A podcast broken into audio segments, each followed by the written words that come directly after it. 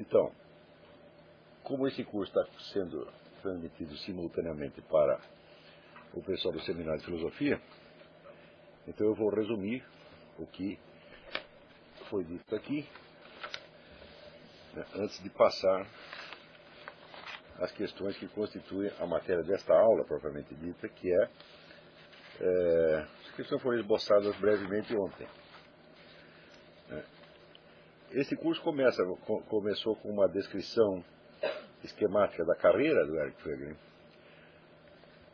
porque como a, as investigações que Eric Fegrin realizou durante a vida foram frequentemente interrompidas, recomeçadas e a maior parte delas estão é, realmente interminadas. Então não é possível você compreender o sentido da obra dele sem você ter o esquema biográfico. Não, onde que a, a veracidade, o valor dessas investigações dependa do esquema biográfico, mas é a, é é a compreensão dela aqui depende disso. Né? Ou seja, não, não, não, se trata de você psicologizar a interpretação do, do Eric mas simplesmente de articular a sequência eh, das obras publicadas com aquilo que estava sendo, que estava em questão em cada momento para ele. Né? Então, o, a formação do Eric Fegel se deu toda na Universidade de Viena, onde ele recebeu influência de dois grandes professores da época. Um era Hans Kelsen e o outro era Otmar Spann. E, o, o próprio contraste entre essas duas influências foi um dos elementos que marcaram a carreira dele. Porque Hans Kelsen é o criador da chamada teoria pura do direito. Na época, havia em várias ciências, especialmente na área das ciências humanas, uma necessidade muito grande de definir o campo dessas ciências de tal modo que, de tal modo eliminar confusão, a confusão com os campos circunvizinhos. Então é a ideia da, dizer, da psicologia pura, do direito puro, da sociologia pura, da economia pura. Né? Essa palavra pura aparece muitas vezes nessa na bibliografia desta época designando a ideia de você conseguir perfilar um certo, uh, um certo campo de objetos de tal modo que ele pudesse ser objeto de uma ciência autônoma. Tá Neste, e dentro dessa série de esforços e destaques do Hans Kelsen, que tentou delimitar o que seria o território do direito, distinguindo, portanto, da sociologia, da ética e de qualquer outra disciplina que pudesse se mesclar com o campo do direito. E ele, nesse, nesse intuito, ele define o direito como uma lógica normativa, considerada apenas nos seus aspectos formais. Né? Os valores as ideias políticas que pudessem influenciar o campo do direito não faziam parte desse campo propriamente dito, era uma, era uma, uma interferência externa. Mas, então, o campo jurídico propriamente dito era apenas o da estrutura formal da lógica normativa. Por outro lado, é, Otmar Spann, que era um professor de sociologia, realizou um dos esforços mais é, prodigiosos para conseguir uma visão hoje nós diríamos holística da, da sociedade, é, cada sociedade encarada, vamos dizer, como um todo, na qual até a realidade das suas partes componentes, os indivíduos, ficava submetida à realidade do todo.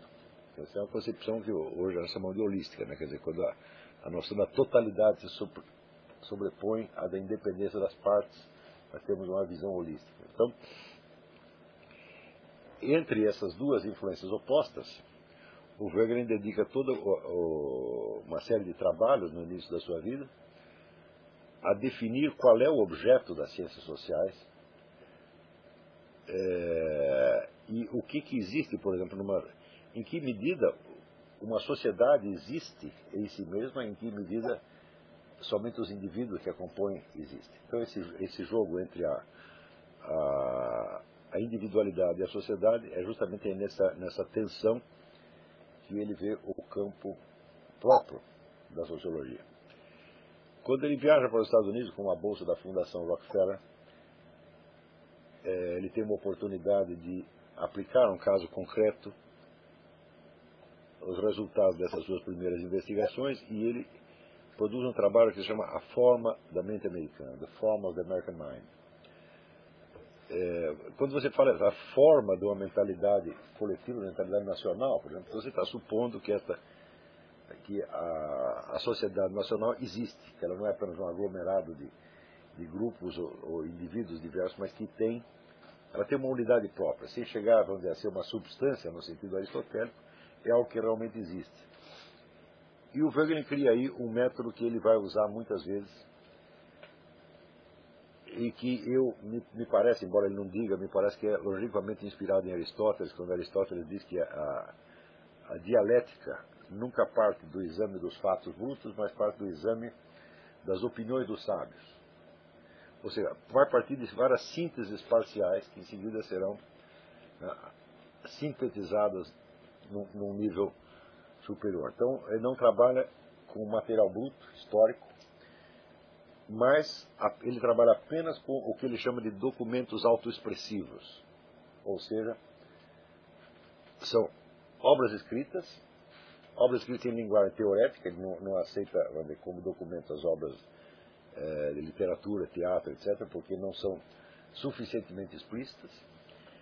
Então, ele lida com essas várias interpretações que os autores americanos fizeram da própria nacionalidade e em seguida, captando vários pontos comuns, ele constrói dizer, a unidade da mente americana a partir da interpretação que os próprios agentes do processo histórico americano estavam dando.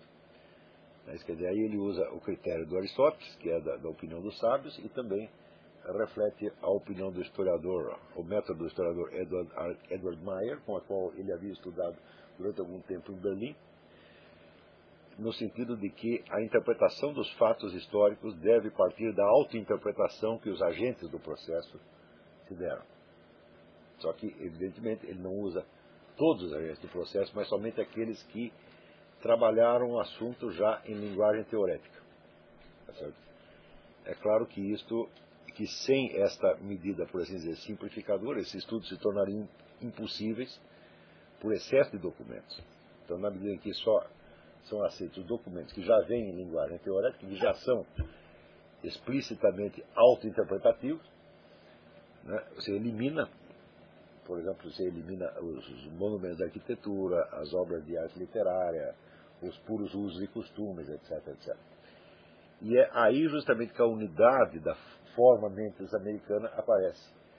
Porque você vai ver que esses vários autores desses documentos eles estão mais ou menos olhando para as mesmas direções, colocando as mesmas perguntas, embora possam divergir num ponto ou no outro.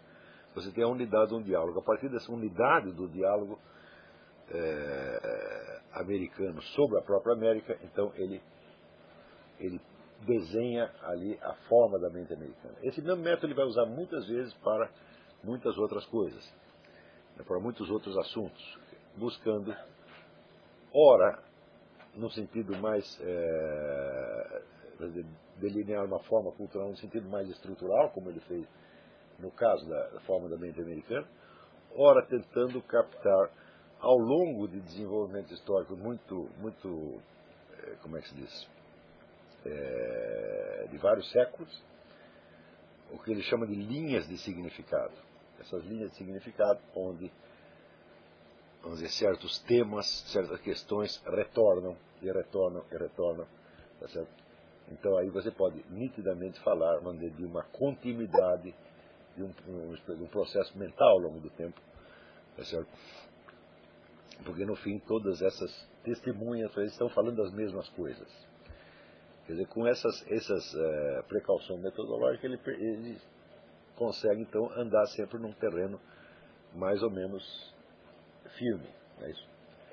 E note que mesmo com essas restrições, a quantidade de documentos que ele examina é uma coisa monstruosa. Se você pegar o que ele, só o que ele teve que é, ler para escrever ali o livro é, Israel e a revelação já é uma, uma monstruosidade.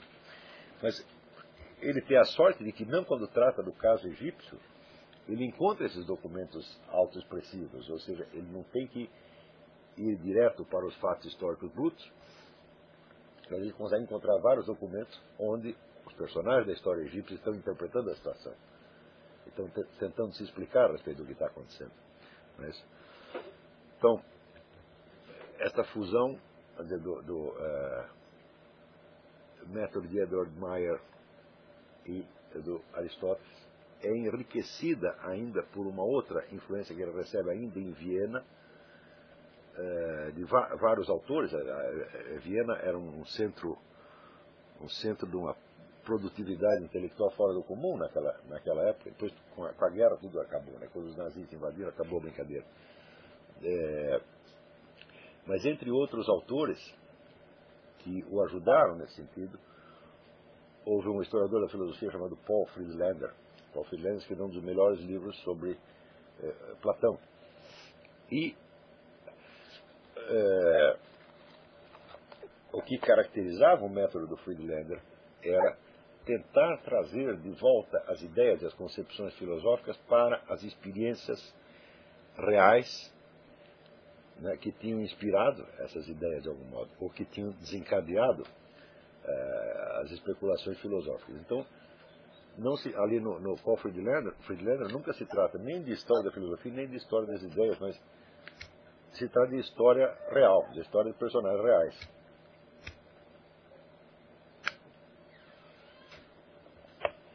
É, e o Friedlander aplica isso depois ele toma aquelas circunstâncias dos, dos uh, diálogos socráticos como acontecimentos reais da, da biografia de Sócrates, Sócrates e Platão. Esta lição também o Wegener jamais vai esquecer. Mais tarde, quando na, na, já nos Estados Unidos ele é contratado para escrever uma história das ideias políticas, né, ele, é, a ideia era formar um, um manual para uso escolar que substituísse o manual já um pouco envelhecido do George Sabine. E era planejado para ser um livro em três volumes. E ele escreveu oito volumes. Só que quando ele já no oitavo volume, ele percebeu que tinha dado errado. Porque não há continuidade entre as ideias filosóficas, entre as doutrinas filosóficas, né? muito menos as ideias políticas, se você não conseguir conectar uma a outra através da experiência. Quer dizer, a experiência política, a realidade dos fatos políticos, é que é o fundo do qual emergem as ideias políticas. Por outro lado, esses puros fatos também não poderiam ser investigados em si mesmos, mas também precisariam ser investigados em documentos já autoexpressivos. Resultado, as próprias doutrinas políticas tinham que ser encaradas não como doutrinas, mas como testemunhos autoexpressivos. Então você tinha que tirar de dentro delas o conteúdo de experiência a qual ele estava se referindo. Então isso complicaria né, o, o, trabalho de tal maneira que o governo teve que abandonar esse, essa história das ideias políticas, que só foi publicado depois da morte dele, e começar um trabalho completamente diferente que foi o Order and History, que foi a, a grande, grande obra dele. Nesse, é, nesse meio tempo, ele tem a sua atenção chamada para o fenômeno das ideologias de massa. Também a atenção dele é atraída para isso, não por motivos acadêmicos, mas pela situação real que estava vivendo ali na, na Áustria. É, e ele escreve dois livros sobre a ideia de raça, que era uma ideia ideologicamente muito importante na, na importante para o, o, os debates ideológicos naquele momento. E, estudando a ideia de raça exatamente por, este, por estes métodos, né, onde confluem ali Aristóteles, Edward Meyer e Paul, Paul Friedlander, ele descobre uma coisa óbvia, que não pode existir uma doutrina racista no sentido moderno, se não existe o conceito biológico de raça. Quer dizer, a história da ideia de raça estava intrinsecamente ligada à história da biologia. Você vai ver uma diferença muito grande entre o sentido da palavra raça, tal como usado antes do século XVIII, é quando se constitui a biologia moderna, com Cuvier, Buffon e, e outros, né, numa linha que vai até Charles Darwin, né, é, e o sentido que a palavra adquire a partir do advento do conceito biológico de raça, que é o conceito que estará usado como base para o racismo moderno. Não é isso? Pode deixar fechado aí, melhor. Tá, hum? O que, houve? Hum? Pode fechar. É, então, esta é uma conexão bastante óbvia, né? Quer dizer, não pode haver um racismo se a pessoa não sabe o que é raça. Como a palavra raça, antigamente, era usada muito mais no sentido cultural religioso, então quer dizer um racismo no sentido moderno, onde vai distinguir as pessoas pelas suas características onde, anatômicas, né? era absolutamente inconcebível, né? seja é, até o século até o século XVIII. Então a, o racismo moderno aparece então como um filhote da cultura iluminista, tá? E ao mesmo tempo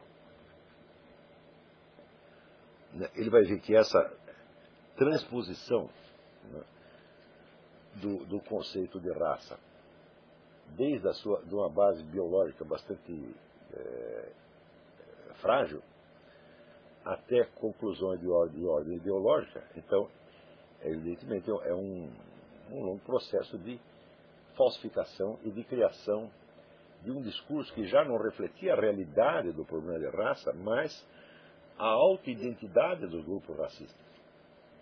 Ou seja, o que um grupo fala sobre a outra raça, nada diz sobre a outra raça. É apenas um instrumento para ele próprio forjar, não por meios raciais, mas por meio, não por meio da identidade racial efetiva, mas por meio do alto reforço ideológico, uma identidade para si próprio. Tá então, de certo modo, o Wegelin ele inverte o conceito de, de raça. Quer dizer, o seu discurso sobre a raça alheia não diz nada sobre a raça dele e nem sobre a sua raça, mas diz sobre o seu grupo ideológico. Né? Então, esses, os dois livros que ele escreveu a respeito disso, Raça e Estado e A História da Ideia de Raça, né? os dois livros nem sequer saíram da gráfica, porque os nazistas descobriram o negócio e,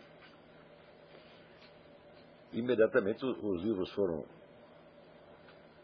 é, foram proibidos e ele já entrou ali no, no, no arquivo da, da, da Gestapo. E mais tarde, quando os nazistas invadem a Áustria, o nome dele já está na lista e ele é uma das, primeiras pessoas que eles mandam prender e ele sai, praticamente ele sai pelos fundos da casa quando a Gestapo estava batendo na, na, na porta da frente.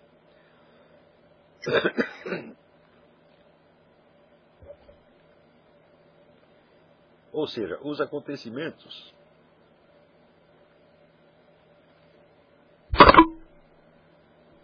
atraem ainda mais a atenção dele para o fenômeno das ideologias de massa. Com o detalhe é, que acontece nesse ínterim, de que entre a publicação, publicação entre aspas, né, a impressão dos, dos livros sobre a ideia de raça, e a saída dele para os Estados Unidos, ele se dedica a estudar as obras dos autores católicos, né, tomistas e neotomistas, entre os quais ele encontra uh, Hans Urs von Balthasar e Henri de Lubac. Henri de Lubac escreveu muita besteira na vida, sobretudo promovendo o, o, o padre Teilhard Chardin, né? mas também, por outro lado, é um autor de muito valor, e ele tinha um estudo que chama A Crise do Humanismo Ateu, Tá onde ele analisa, vamos dizer, a figura do Cristo como antimodelo do pensamento, várias, várias escolas de pensamento, como por exemplo Nietzsche e Marx. Né? E ele percebe que existe ali um fenômeno, dizer, não da rejeição do Cristo, mas a, pura rejeição inclinaria antes a, a, a um desprezo ou, ou a um esquecimento, mas a uma inveja do Cristo. Quer dizer, a vontade de assumir o lugar dele. É? E isso aqui também fica ali na, na cabeça do Wegelin e terá uma influência muito grande. Diga. A crise, a crise do humanismo ateu. A crise do humanismo ateu. É um dos grandes livros do século XX. Né? É, curiosamente, o von Balthasar, e, e, e, o von Balthasar também tinha escrito uma, uma história da cultura alemã à luz mais ou menos desses mesmos conceitos. E isso tudo vai ficar ali na, na, na cabeça do, do, do Wegener e pesará mais tarde nas análises que ele vai fazer da conexão entre as ideologias de massa e o, a heresia agnóstica.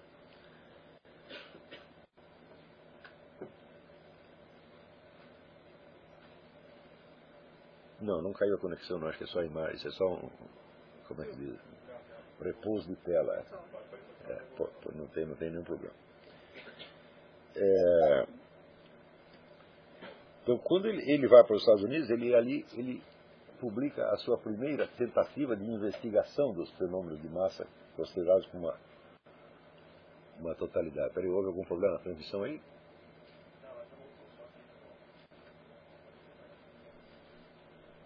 Não, mas não, eu não preciso, eu não preciso ficar me vendo. Quando ele está transmitindo só para o Brasil não tem pessoas presentes, ou tem só poucas pessoas, então eu gosto de ficar me vendo, que pelo menos eu não vejo a plateia, pelo menos vejo eu mesmo e tenho a impressão que estou falando com alguém. Mas agora já aqui está cheio de gente, então não temos esse problema. Porque falar sozinho, né? Eu já tentei fazer as, grava gravações sozinho aqui, eu não consigo, eu me sinto ridículo. Falando com a plateia imaginária. Falando com a parede. É. Então, é, quando o Wegelin vai para, para, os Estados Unidos, ele ali publica seu primeiro, sua primeira tentativa de estudo abrangente das ideologias de massa no livro The Political Religions. Tá certo? É, eu acho que esse é um livro mais impressionista, né? E que cria uma ideia que depois se disseminou muito e que é usada até hoje. A gente vê, de vez em quando, por exemplo, o Sr. Richard Dawkins, né? ou Daniel Dennett dizer que as ideologias de massa são, são religiões, e que elas são más por causa disso, tá certo? E quem, quem criou essa ideia foi o Eric Wegener, né? Mas ele logo percebe que isso aí que foi, ele foi com muita sede ao pote, né? Quer dizer que não, aquilo era uma generalização apressada, porque as diferenças específicas entre essas ideologias de massa e as religiões eram tão, tão enormes né? Que você podia fazer uma analogia, mas não pode esquecer que a analogia é uma síntese de semelhança e diferença. E, portanto, não é uma identidade. Né? Ah, uma analogia não é jamais uma explicação. A analogia pode ser, vamos dizer, um, um motivo, um incentivo para uma explicação, mas ela por si não explica, não explica nada. Né? Então, ali a analogia entre os movimentos de massa e as religiões, colocando, por todos os movimentos de massa como pseudo-religiões ou religiões substitutivas, logo lhe pareceu é, insuficiente. Então, o problema que ele se coloca em seguida é aquele que vai ocupá-lo pelo resto da sua vida. Ele vê que ver, o material que ele tinha na mão era o que ele tinha coligido para a história das ideias políticas que estava na gaveta. Né? o que ele tinha coletado no negócio da história da ideia de raça, da ideia de raça, é, e o que ele tinha juntado desde o tempo da, da forma da mente americana até então, sobre esses vários movimentos, essas várias formas mentais. E ao, ao, se perguntar o que, que há de comum entre isso, qual é o terreno comum em cima do qual pode ser investigada essa diferença, ele vê que cada uma dessas ideias ou concepções ou culturas tomadas como um todo são, como dizer, modelos de ordem.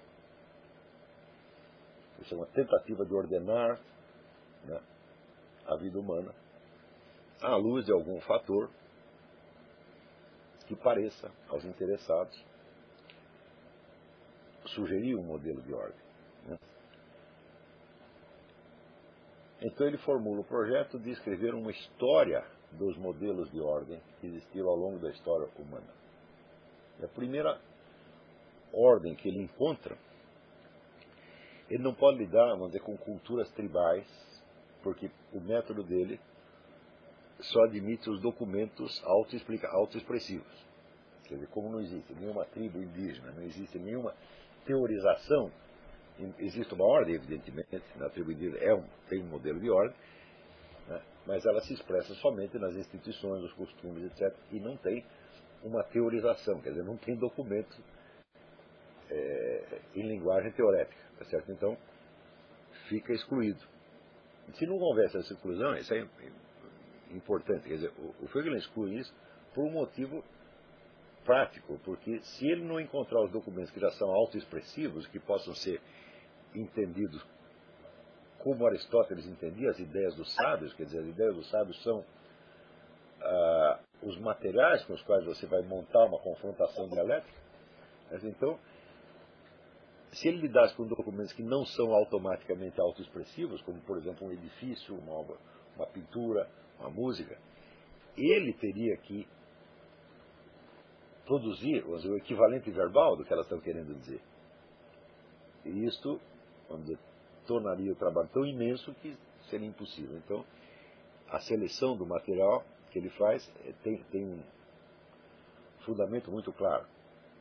Quer dizer, ele não vai trabalhar com documentos mudos, por assim dizer, que tenham de ser interpretados. Ele só trabalha a partir das interpretações já existentes.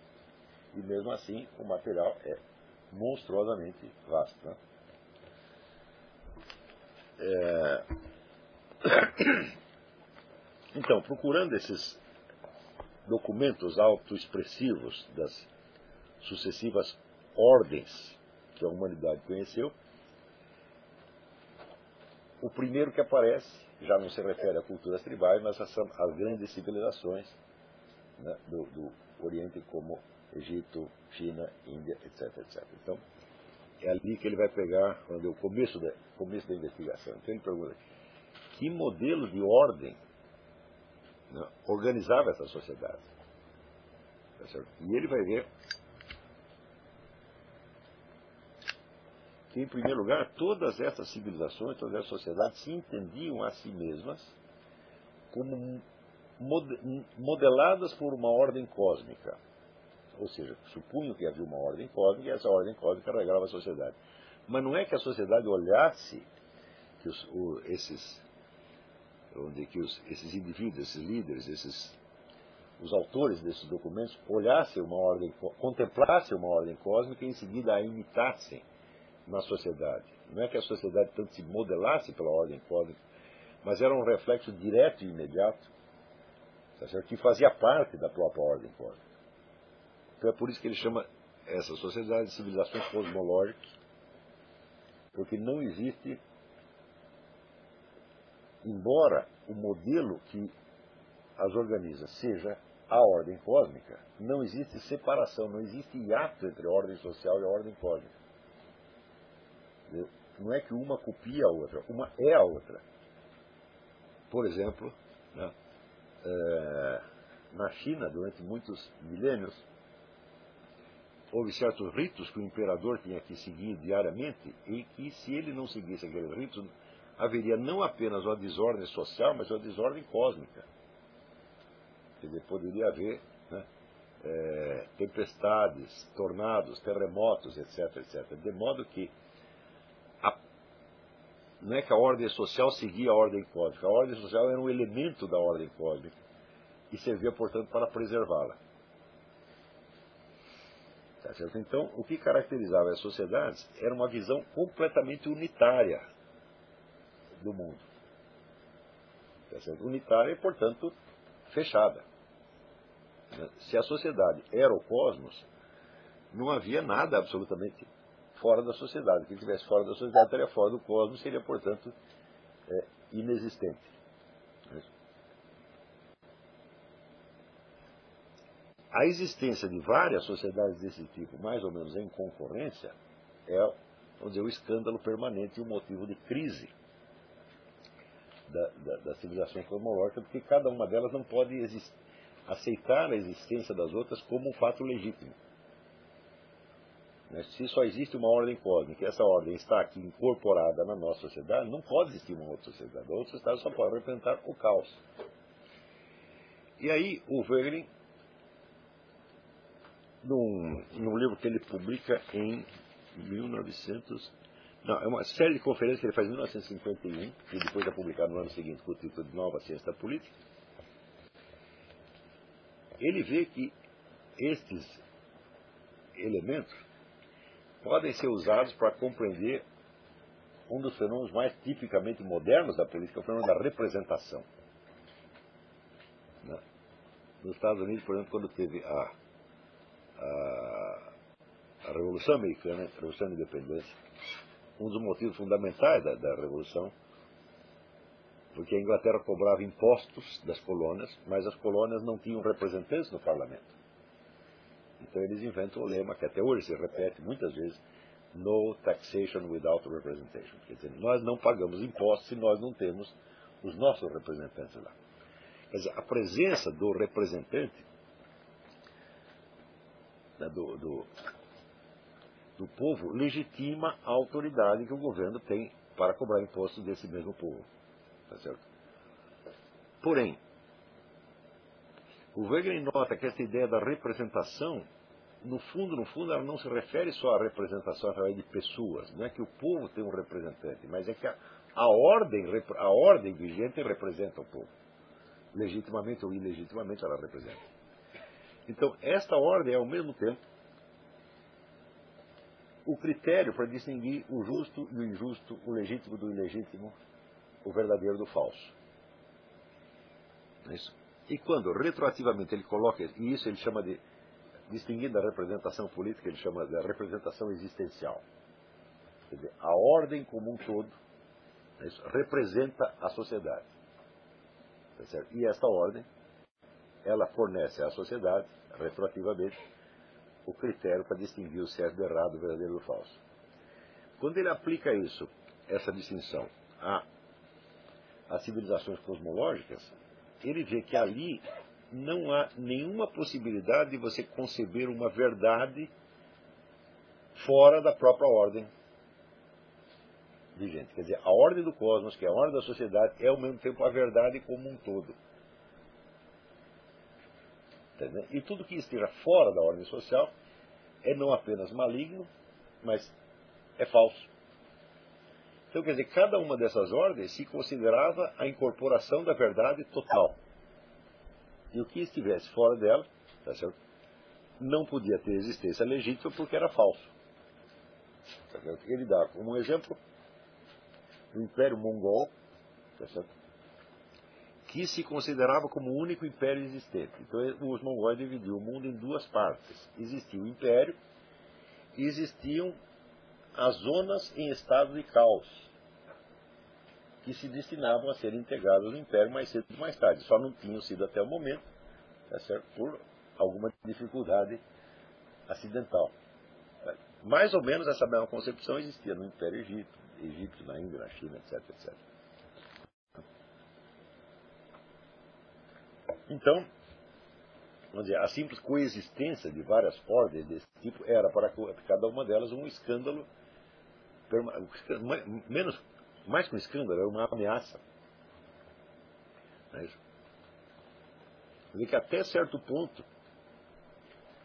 a, as guerras, as invasões, as absorções de, das culturas em torno, né, permitiu, mediante certos arranjos simbólicos, manter a unidade do, da, da, da, concepção cosmológica. Como, por exemplo, o próprio Egito. O Egito se forma à medida que vai integrando né, centenas de pequenas comunidades em volta né, e incorporando essas ordens parciais à sua ordem total, como fará mais ou menos o Império Romano depois, ao colocar no seu panteão de deuses os deuses das comunidades dominadas. Tá certo? Esse é um, um arranjo. Né? Oi. Por quê? Opa.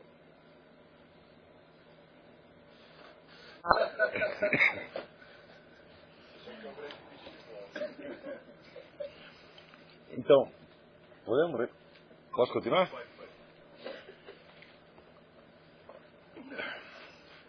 Então, como eu estava dizendo, essa, a, a, a limitação estrutural da, da, civilização cosmológica é que não pode ter mais de uma. Seria. É muito interessante ver como cada uma dessas, dessas civilizações se considera não apenas o centro do mundo, mas o próprio mundo. Quando o próprio nome da China, né, quer dizer, o Império do Centro. Né? Quer dizer, mas é o centro para quem está ali, para quem não está é, é, periferia. Tá? Mas a existência dessa periferia sempre foi considerada, vamos dizer, um, uma situação anormal e, e provisória. Tá?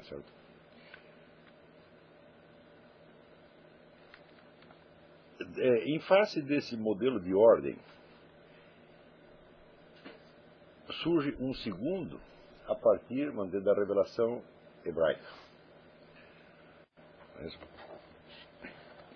Essa revelação, ela se constitui dizer, de uma abertura de alguns indivíduos em particular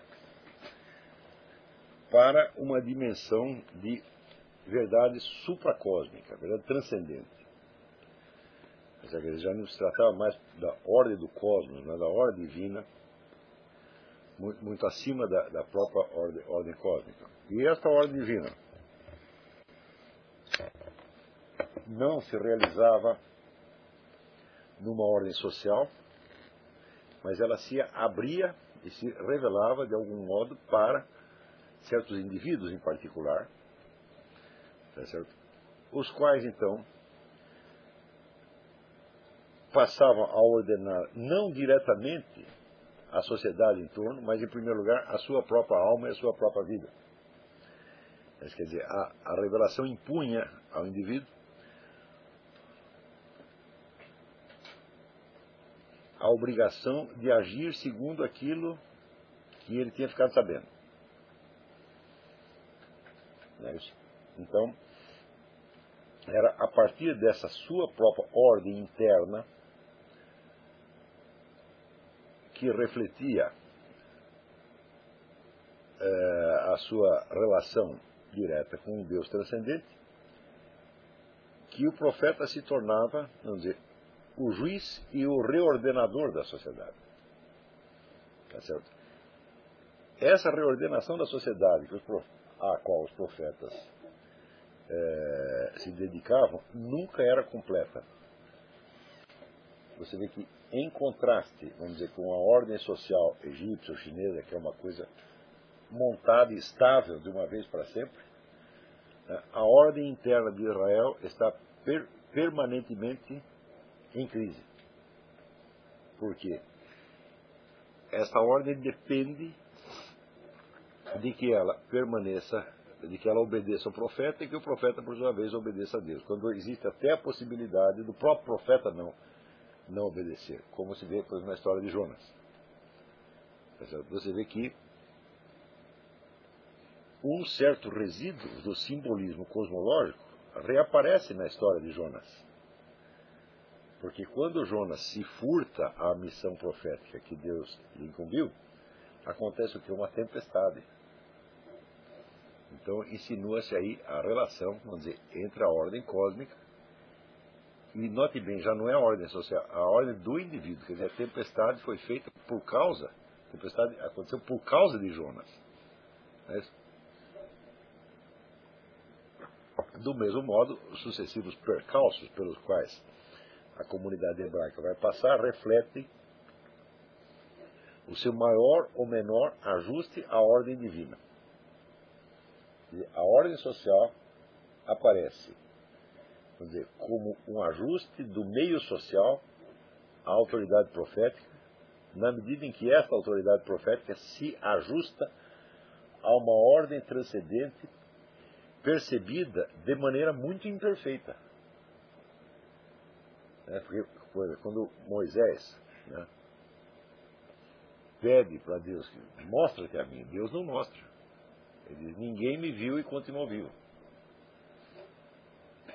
Tá certo? Então, você vê que a situação aí se torna muito mais exigente, quer dizer, você percebe uma outra dimensão de ordem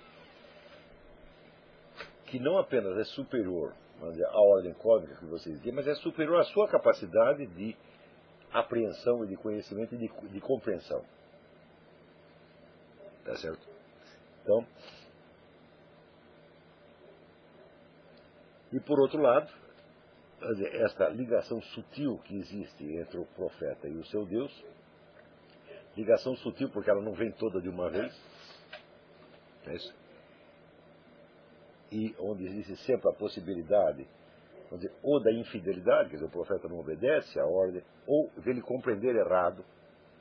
A história de Abraão é nitidamente. É, Abraão compreendeu errado a coisa. Né? Ele achou que quando Deus manda. É,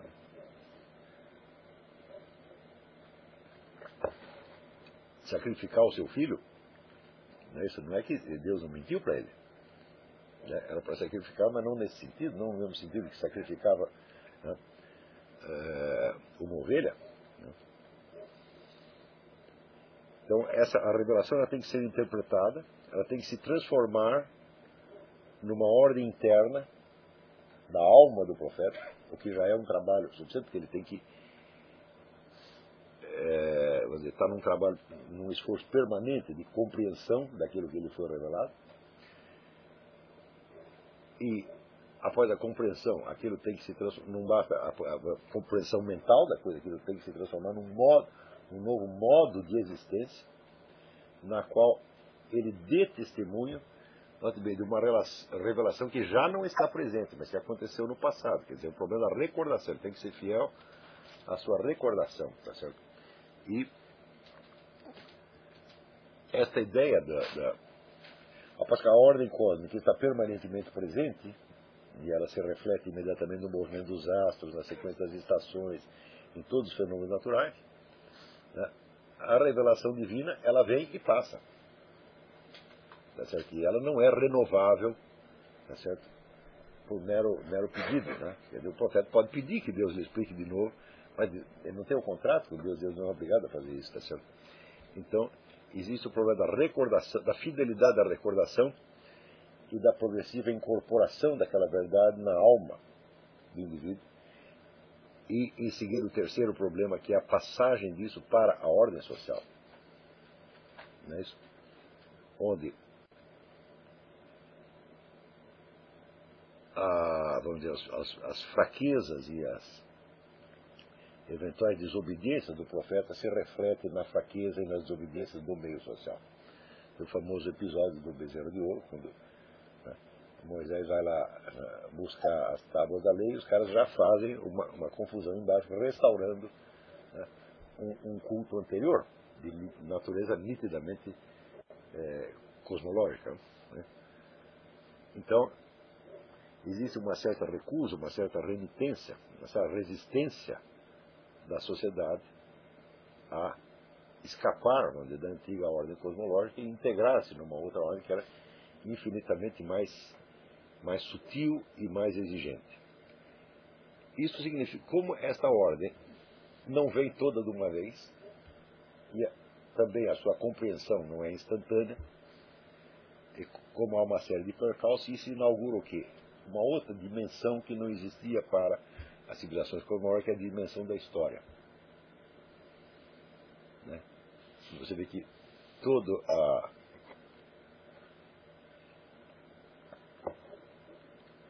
a revelação hebraica, ela toma a forma aqui da história do povo judeu nos seus nos inúmeros percalços né, da sua relação com Deus.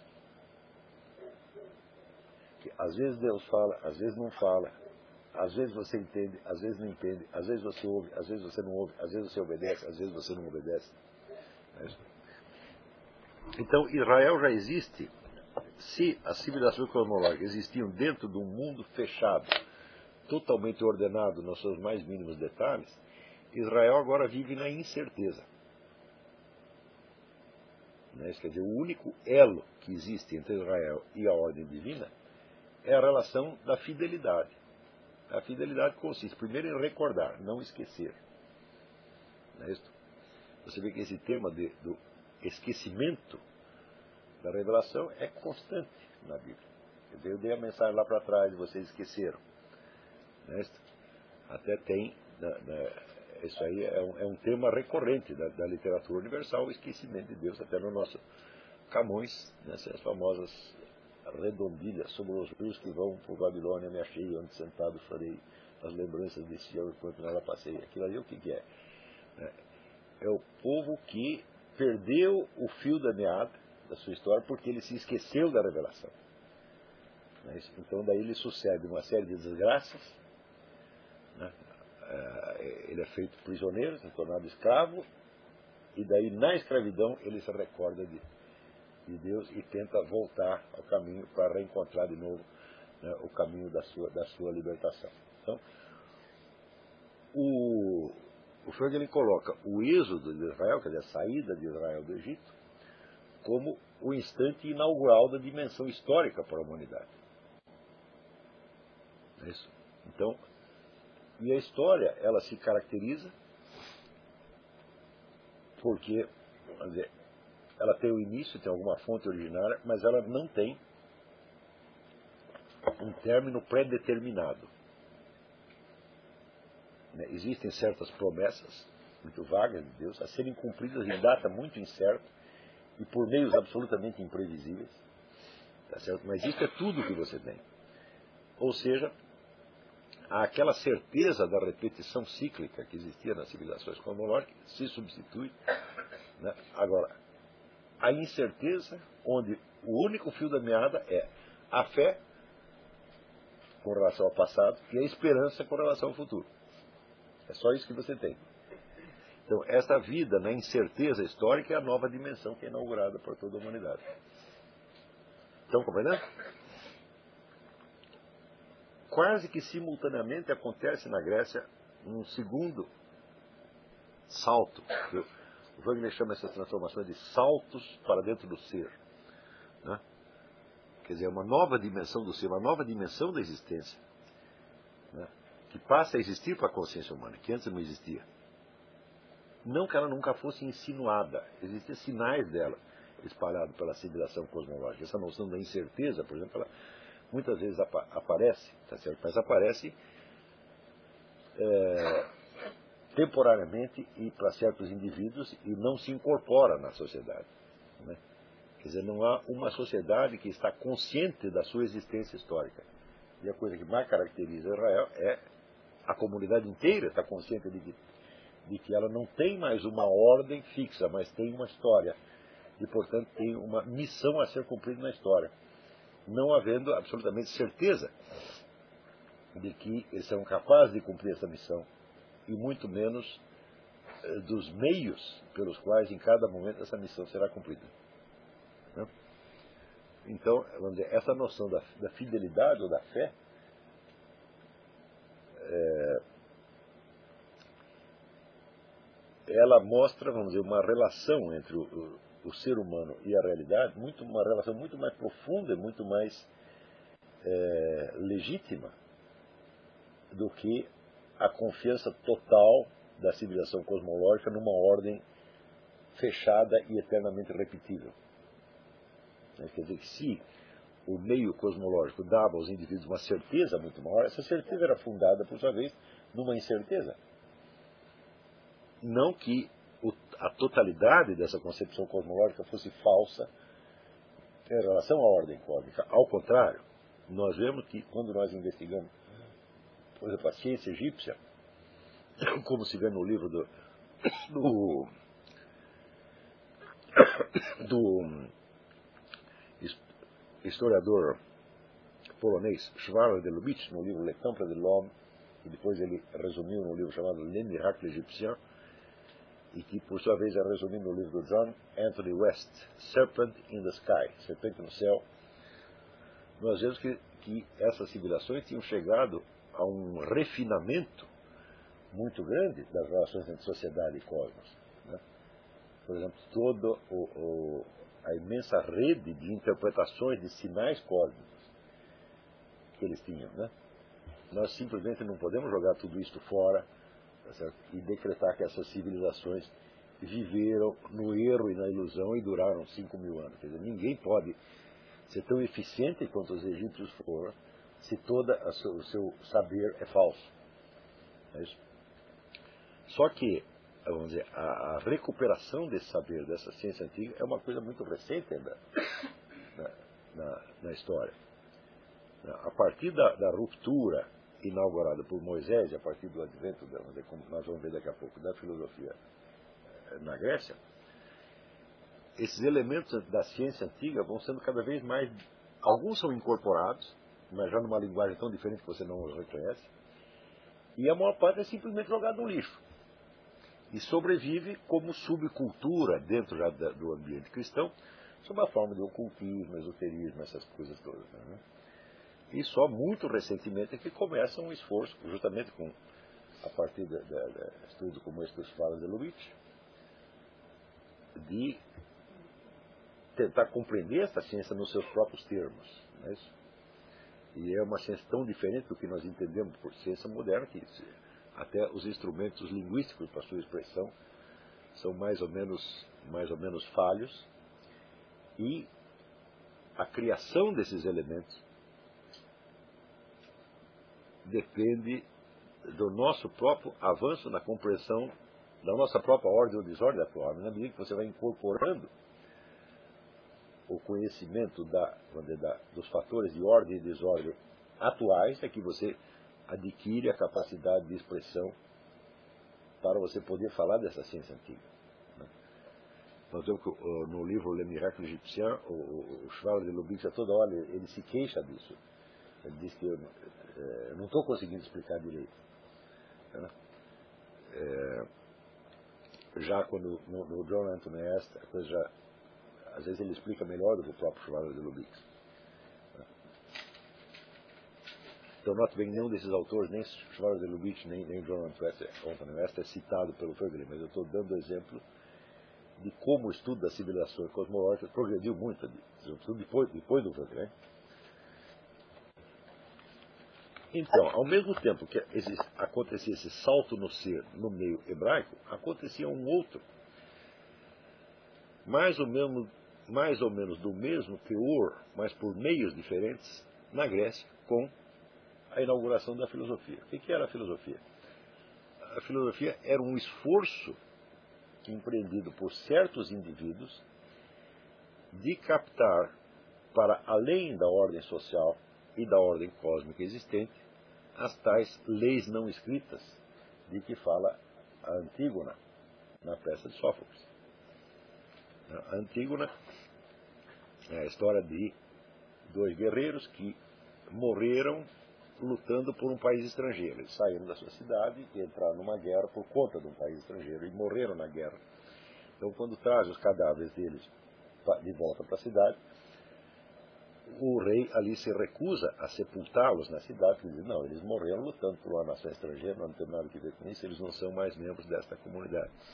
E da Antígona, que é irmã dos falecidos, ela argumenta, não, o que você está falando está certo de acordo com a lei da cidade, mas acima dela existe uma lei não escrita, né, que diz que não é decente você recusar uma sepultura né, aos mortos. Tá então, essa lei não escrita é exatamente a lei divina que está para cima das leis cósmicas incorporadas na ordem social.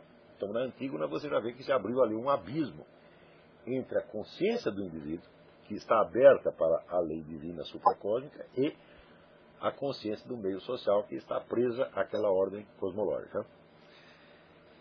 Então, o que é o filósofo? O filósofo é o sujeito que tenta, por seus próprios meios cognitivos, descobrir algo da ordem divina. E o instrumento que ele usa para isso é o que vai se chamar razão ou logos. Né? Mas o que, que é este, essa razão ou logos? Mais tarde, muito mais tarde, essa palavra assumirá o sentido de uma certa capacidade de raciocínio ordenado, segundo a estrutura do que hoje nós chamamos lógica. Tá certo? Porém, não pode ter sido isto na origem. Você não pode definir a razão como capacidade de pensamento lógico pelo simples fato de que não havia lógica. Né? Na ciência lógica aparece muito depois. Então, antes de haver a ciência da lógica, quer dizer, a ciência do raciocínio lógico, tem de haver um fator unificante que permitirá o surgimento da lógica. Quer dizer, o que, é este, vamos dizer, este pensamento organizado, como nós chamamos racional, tá que se traduzirá materialmente, por assim dizer, na, na ordem lógica do discurso.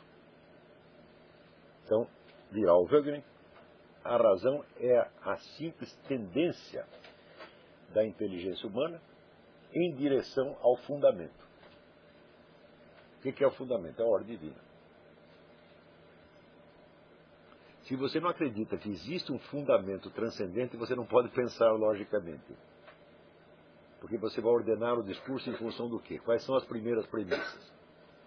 Se não tem as primeiras premissas, não tem princípios universais. Como, por exemplo, quando, quando se anuncia, Aristóteles anuncia o princípio de identidade, é isso, de que o elemento qualquer, A, não pode ser ele mesmo e outro ao mesmo tempo, e sob o mesmo ângulo. Isso é um princípio universal que independe, independe do cosmos. Então, tá, onde está vigente o princípio de identidade? Bom, neste cosmos e em qualquer outro cosmos concebido. Se não existisse concebível, quer dizer, se não existisse esse cosmos, A seria igual a A do mesmo jeito. Quer dizer, a identidade é um exemplo de princípio supracósmico. Todos os princípios que serão mais tarde consagrados como princípios da lógica, eles não são em si mesmos princípios da lógica, são princípios universais que antecedem a existência da ciência lógica. Eles são simplesmente assimilados pela nova ciência que Aristóteles vai criar.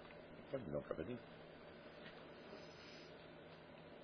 Então, aí entramos naquele raciocínio que não é do Wagner, mas é meu, que é o que está no texto Mundo dos Princípios.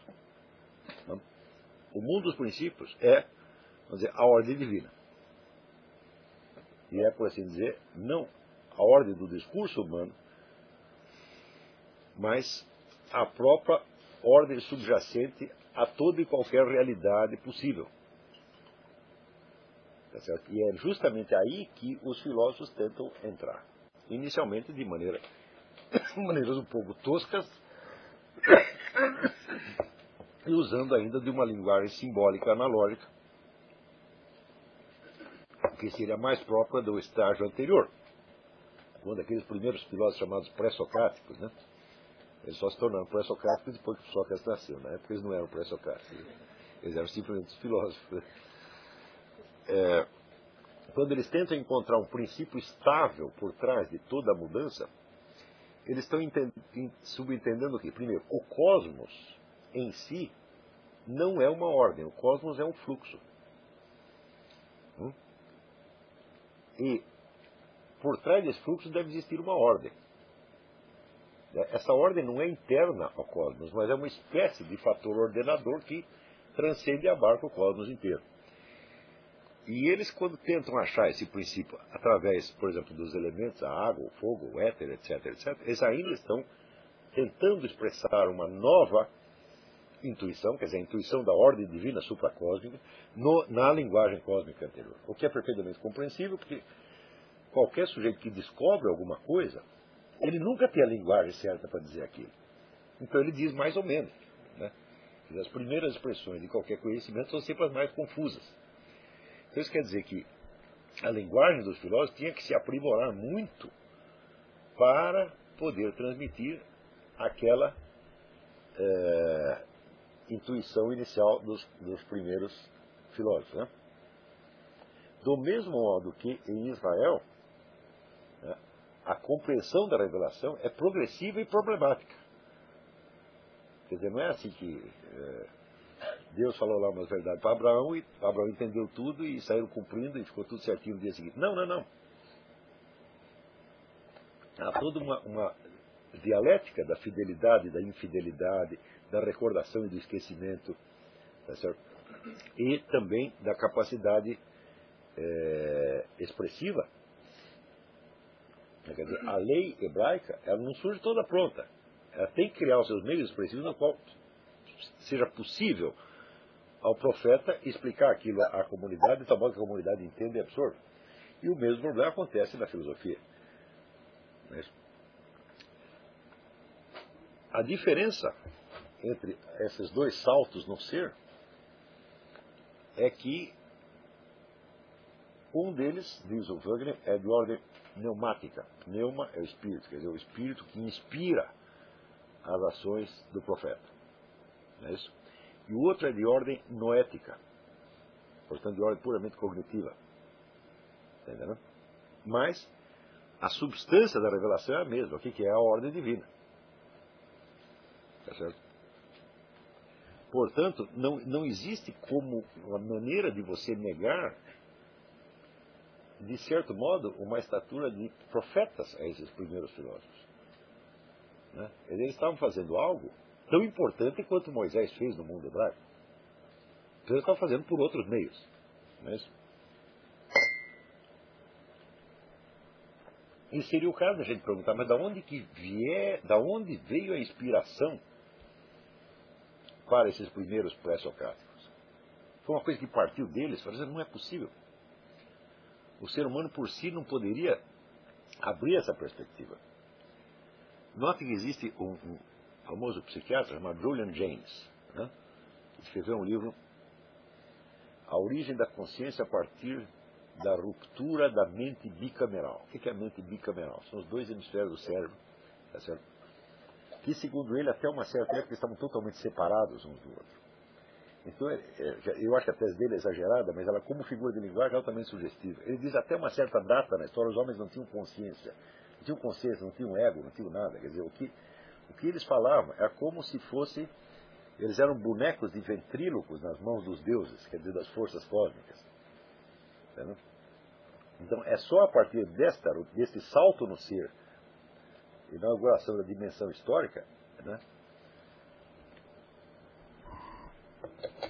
é que, diz ele, os dois hemisférios do cérebro são de algum modo conectados. Então começa a, a, a dimensão histórica, que é necessariamente uma dialética tensional entre ordem e desordem.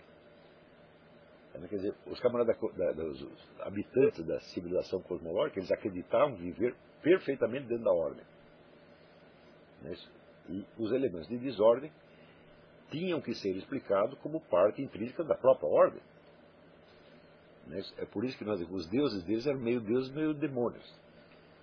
Porque a desordem fazia parte da ordem.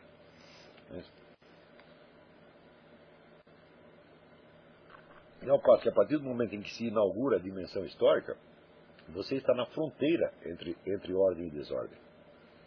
Tá Tal como você está numa fronteira entre, entre este mundo, entre o cosmos e o supracosmos.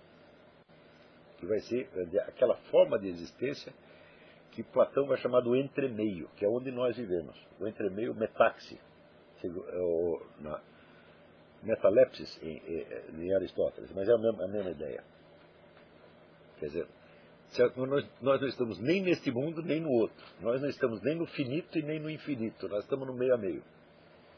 E a existência do homem é, então, essa tensão do finito em direção ao infinito. Essa tensão que nunca se, se acalma e nem jamais é satisfeita. Eu acho que isso aí é uma das. Onde, é, umas aulas atrás, bastante tempo atrás, de que a história da filosofia ela é constituída uma série de patamares, quer dizer, uma coisa que você, você descobre que você não tem mais o direito de ignorar, você não pode baixar, baixar deixar a bola cair. Então, essa descoberta da é um, dizer, é um dos patamares. Quer dizer, se em seguida você ignora esse fenômeno da metaxe e você começa a raciocinar, né, como se você estivesse dentro dizer, do, do mundo fechado e definido por leis, Tá você fugiu da realidade, você baixou o nível em relação a algo que tinha sido descoberto por Platão. Isso acontece na modernidade com o advento do mecanicismo newtoniano. A mecânica newtoniana apareceu exatamente como uma espécie de restauração da ordem cosmológica. Olha, as leis estão aqui, o cosmos funciona assim, assim, assim, está tudo contado, pesado, medido, definido pelo resto da vida. Tá certo? Isso dura até o século XX, quando vem então a mecânica quântica, o indeterminismo, e dissolve tudo aquilo, tá certo? e dizer, abre de novo a perspectiva para o elemento tensional entre ordem e desordem. Não é isso? Então, hoje em dia existe uma, um monte de estudos sobre o fenômeno do caos. Tá certo? É, onde você vai ver que, na verdade, não existe ordem nem caos. Só existe é uma tensão entre essas duas coisas. Tensão permanente. Né? É, muito bem. Então, esses dois saltos no ser, um hebraico e o outro uh, grego, eles vão se fundir no cristianismo, tá onde tanto o elemento da revelação hebraica quanto elemento da razão grega são incorporados e colocados na dimensão já da vida de cada indivíduo em particular. Ou seja, já não é somente a comunidade tá que vive na tensão da existência histórica perante Deus. É cada indivíduo em particular. Está compreendendo? Então, é aí que diz o Wegner, a dimensão histórica é incorporada na civilização do Ocidente, marca a civilização do Ocidente até hoje, e é isso que marca, vamos dizer, uma, é, efetivamente uma, uma, a conquista de um nível cognitivo superior em relação às outras civilizações existentes. Porque nenhuma delas chegou a, a se descobrir como histórica. Todas estão ainda mais ou menos presas dentro da concepção cíclica. Tá certo? da, das civilizações anteriores, exceto uma que eu, o Wagner não estuda direitinho, que é, é a civilização islâmica. Tá certo? Mas esse é outro, outro caso que nós vamos ver daqui a pouco. Tá certo? Então, o quando ele concebe esse projeto, ele já tinha abandonado o projeto da história das ideias políticas, ele começa o projeto do Order and History, ele acredita que é possível é, criar uma narrativa histórica da sucessão das ordens, pelo menos no que diz respeito ao Ocidente. Tá certo? É, então ele vê que primeiro houve a ordem cosmológica, depois houve o salto no ser, a introdução, vamos dizer, da, do elemento, a, da a descoberta da, da ordem divina, tá certo? perante a qual se desenrola a história, de maneira sempre dialética e tensional, quer dizer, a história não reflete a ordem divina e nem a nega, mas tem um, como é que se diz, um, um dialética permanente. Certo? Então ele diz, essa, isso é claro que há, um, há um, um refinamento da percepção da realidade, entre a concepção da, cosmológica essa, é como se tivesse, bom, nós estamos ainda falando da mesma realidade, só que agora nós a percebemos um pouco mais claro. Não quer dizer que eles estavam no erro, nós estamos na ciência. Não, eles também estavam na verdade. Quer dizer, a ciência cosmológica existe. Tá certo? Só que ela percebia de maneira compactas e, portanto, nebulosas, tá certo? e simbólicas, sempre analógicas, coisas que hoje nós percebemos de uma maneira muito mais fina, muito mais clara e muito mais literal. Né?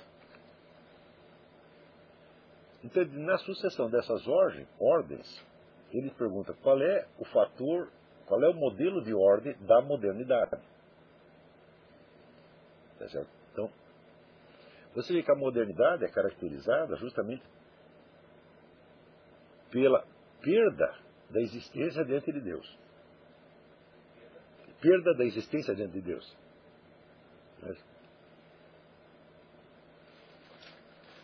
Mas ela não pode ser definida só negativamente. Isso tem que haver algum fator efetivo, real, concreto, que seja o seu modelo de ordem. E ele acredita que ele vai encontrar esse modelo de ordem predominante na modernidade nas seitas gnósticas.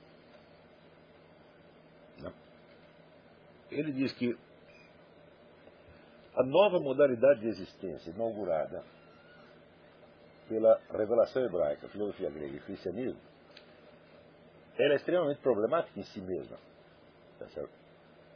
Porque você vive na incerteza permanente e você não tem outra garantia senão a garantia da fidelidade, é uma revelação da qual você às vezes não se recorda e que não está igualmente presente para todos os seres humanos. Essa revelação tem que ser transmitida de novo e de novo e de novo e de novo, mas já não é transmitida diretamente por Deus. É apenas um discurso que é passado né, de geração em geração, acompanhado de uma série de práticas rituais que, teoricamente, lhe dariam né, uma certa vivência daquela recordação, mas que nem sempre funciona. Né, isso pode acontecer aquilo, quanto mais eu rezo, mais a assombração aparece. Né, quer dizer, o sujeito está lá rezando, lendo Bíblia, fazendo tudo certinho, mas é uma coisa não, não liga, não, não conecta. Tá então diz o Hegel que essa, essa modalidade de existência é demasiado exigente e enervante. Hum? E que o coeficiente de incerteza que ela comporta pode ser insuportável para muitas pessoas. E que basta, portanto, um pequeno enfraquecimento da, da, da transmissão da, da, da tradição para que as pessoas caiam fora dessa nova modalidade de existência e tentem buscar refúgio numa anterior. Mas, diz ele, quando isso começa a acontecer, não dá para voltar ao mundo greco-romano. Não dá para voltar também à civilização cosmológica. Não há, tudo isso desapareceu. Tá certo? Isto só o que subsistia disso subsistia sob a forma das heresias que surgiram do próprio, da própria igreja. Quer dizer, as heresias, em parte, eram elementos novos, tá certo? que surgem já de dentro do cristianismo, mas, em parte, elas conservam elementos do legado cosmológico anterior. Então, esse legado cosmológico não existia mais na sua forma originária, mas só existia sob a forma dos resíduos deles que perseveravam dentro das comunidades gnósticas. Né? comunidades heréticas. Dentre as quais a principal é gnóstica.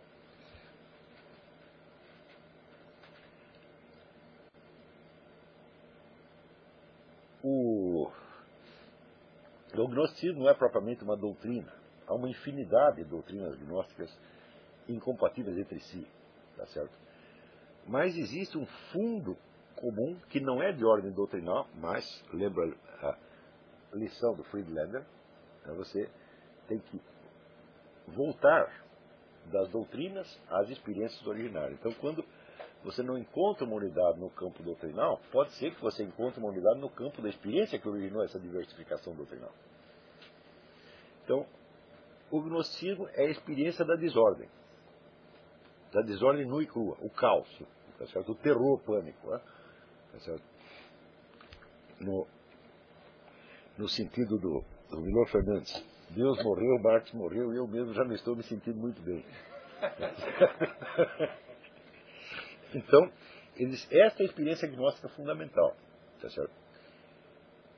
É, e justamente da experiência da desordem, sem a atenuação da fé, né, a fé não elimina a desordem, mas ela lhe dá um fio condutor, um tênue fio condutor no meio da desordem. Não é isso? Mas se você perdeu de vista né, a recordação de Deus, você não tem mais em que ter fé. Tá entendendo? Então a palavra fé perde o sentido. Ou vai adquirir, como na modernidade, já depois de muito dizer, trabalhado e retrabalhado por camadas e camadas e camadas de autores gnósticos, vai adquirir o sentido de crença. Crença numa doutrina, o que é uma coisa inteiramente absurda. Primeiro, que nenhuma dessas revelações aparece como doutrina. Está entendendo?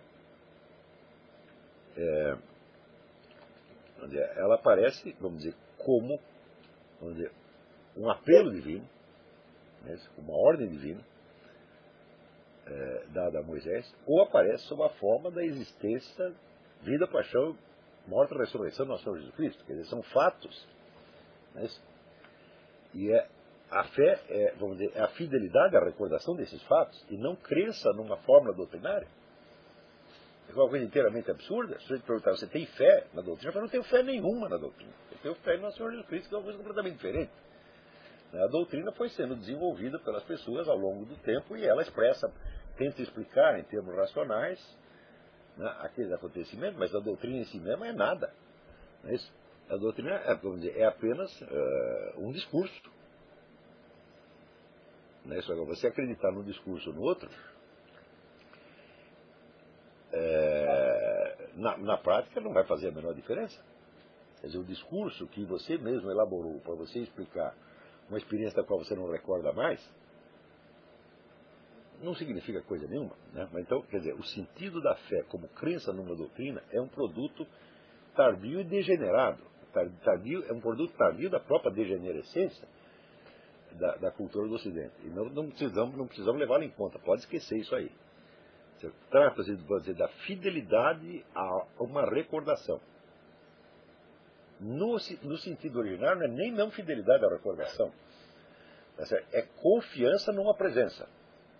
Como Moisés confia na presença de Deus e como aqueles cegos aleijados que foram curados por Jesus Cristo confiavam né, no poder que ele personificava. Né? Aqueles personagens toda hora estão dizendo, olha, eu não posso me curar assim mesmo, mas você o filho de Deus, então você pode. Isso aí não é crença numa doutrina, é crença num poder pessoal que está ali presente dentro de você. Né?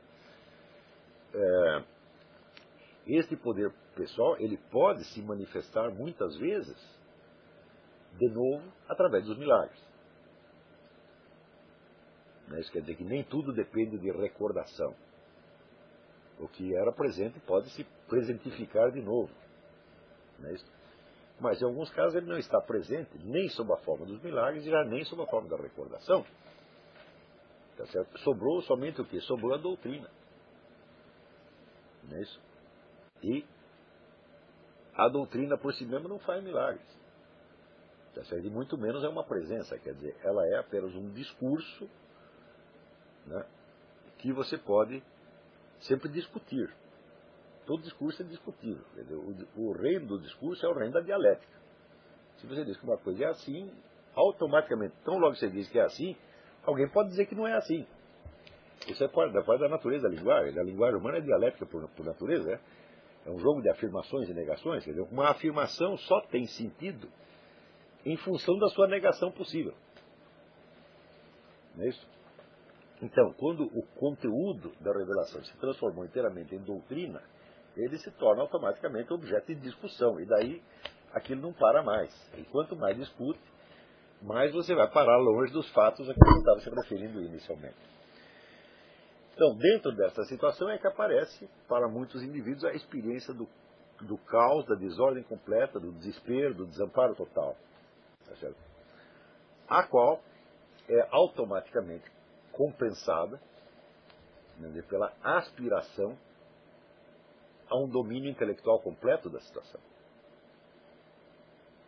Tá certo? Quer dizer, quanto mais desesperado e perdido o sujeito está, mais ele se apega dizer, à possibilidade de um discurso final completo que resolva todos os problemas. Tá certo? Então, o gnosticismo aparece como experiência do caos e como proclamação de uma ordem total hipotética. Mas quanto mais proclama esta ordem total hipotética, mais desesperado o sujeito fica, evidentemente. Então, esta, esta, este choque entre a desordem total e a presente e a ordem total hipotética né, se traduzirá sob as várias modalidades do gnosticismo que aparecem ao longo da história. É Alguns como sob a forma, por exemplo, do evasionismo. Quer dizer, nós estamos no mundo do caos, da desordem e do mal. Então nós temos que sair daqui o mais rápido possível. Por quê? Porque se nós sairmos, nós vamos para o mundo puramente espiritual, onde vigora a ordem, a paz, etc, etc. Então aí, por exemplo, o negócio dos, dos cátaros, que é a proibição de procriar. Nós temos que acabar com a humanidade, temos que parar de nascer, porque esse negócio está dando errado. Quer dizer, nós só estamos no caos e na desordem, por quê? Porque nós insistimos em ficar aqui. Se a gente se retirar, nós vamos todos para né, a terra sem mal, como falavam os nossos índios, né? Eram deviam ser gnósticos. Então, é, essa experiência do gnosticismo aparece às vezes em, em, pequenas tribos. Eu mesmo menciono os bantos ali no livro Jardim das Aflições, que vivem num mundo absolutamente desesperador, de onde Deus se retirou e não tem mais como você falar com ele, tá certo? Então, se Deus foi embora, só tem um jeito, você tem que sair logo para ir para onde ele está. Mas,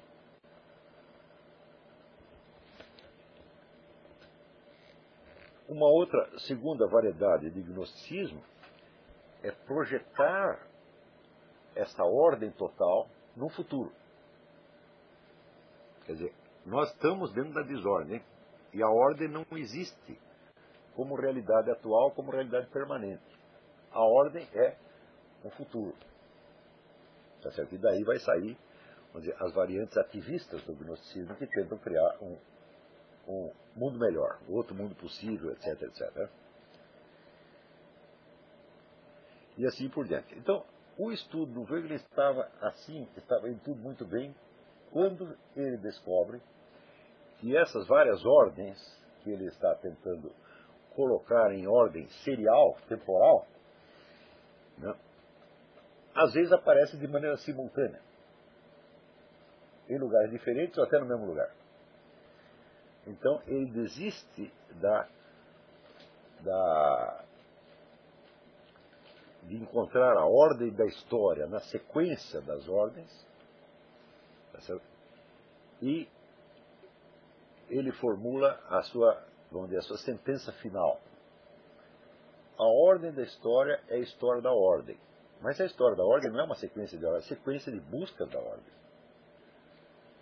Está entendendo? Essa é a única ordem que nós conseguimos observar ao longo da história humana. Então você veja a que distância você está daquelas filosofias da história que tentam observar o conjunto da história como um trajeto mais ou menos predeterminado, pelo menos descritível, que deve levar ao resultado X ou Y. Né? Como, por exemplo, Augusto Comte, né? a, que tem a era mítica e depois tem a era metafísica e depois tem a era positiva, que é a era do próprio Comte. Né? Ou ah, em, em, Karl Marx, onde você tem né, comunidade primitiva, o feudalismo, o capitalismo e tem, depois tem o socialismo. Todas essas filosofias da história, né, elas são falsas na base, porque elas tentam observar a história como se fosse um objeto, desde fora. Tá certo? E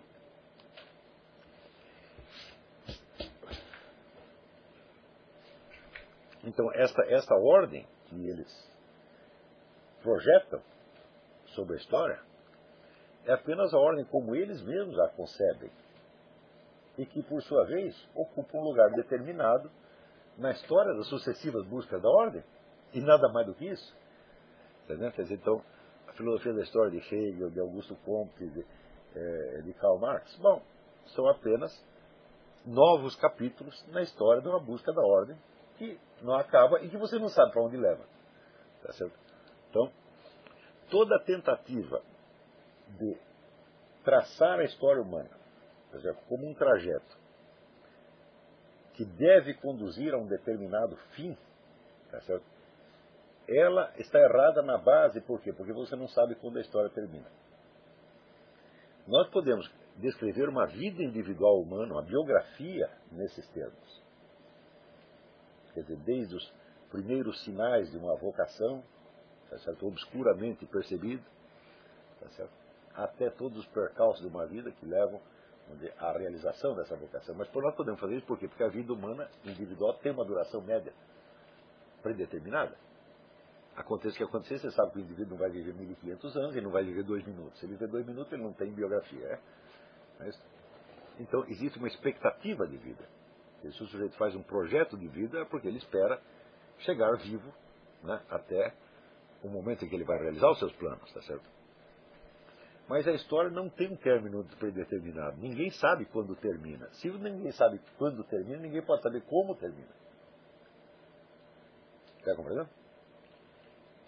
Ora, Acontece que esse impulso de descobrir um fim predeterminado, um fim mais ou menos datável, ou um fim que esteja pelo menos ao alcance da imaginação da geração presente, não é em si de inspiração gnóstica, mas surge de dentro do cristianismo mesmo, quando as primeiras gerações de cristãos acreditavam que a segunda vinda do Cristo seria uma coisa iminente. É isso? Ora, ela é iminente no sentido da biografia pessoal, porque todos nós vamos morrer, tá e na hora que você morre, né, você é, por assim dizer, congelado, e você só reaparece no juízo final. Portanto, você vai direto para o fim da história, individualmente falando. É então, a vinda do Cristo, a segunda vinda do Cristo é iminente para todos nós, considerados um a um. Porém, historicamente. Historicamente, não, você não sabe quando vai acabar a sua comunidade, muito menos quando vai acabar o mundo e quando vai acabar a história. Tá certo? Então, São Paulo apóstolo escreveu: Nós todos temos que nos preparar porque a vinda do Cristo é iminente. E todo mundo entendeu isso no sentido coletivo histórico. Todo mundo não, uma parte das pessoas. Ah, logo, um concílio se reuniu e explicou para as pessoas que não era assim. De fato, não era assim. Mas a ambiguidade da coisa permanece. Porque a vinda do Cristo é iminente e não é iminente. É iminente num sentido e não é iminente no outro. Não é isso? Então,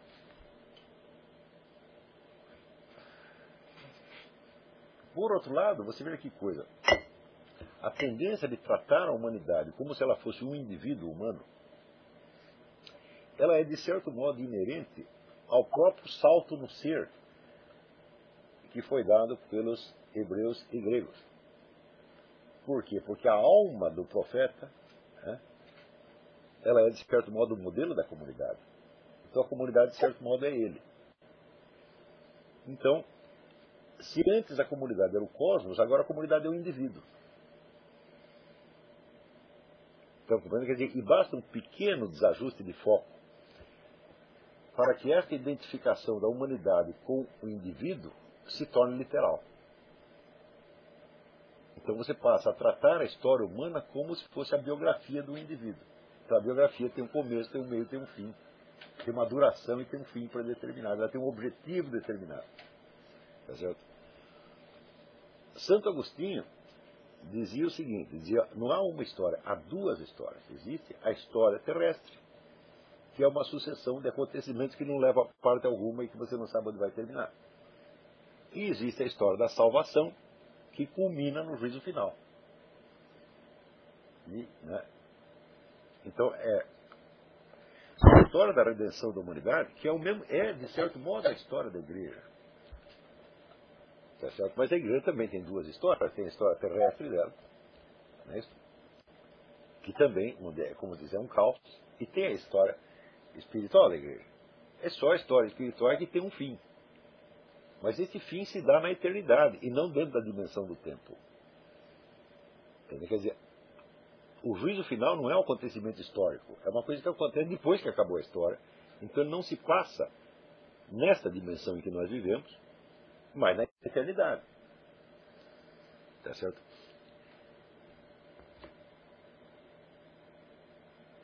Embora Agostinho explicasse isso, tem muita gente que não entendeu. E continuou raciocinando como se a história fosse a biografia do indivíduo, né, que devesse terminar né, com a instauração do reino de justiça sobre a terra. Né?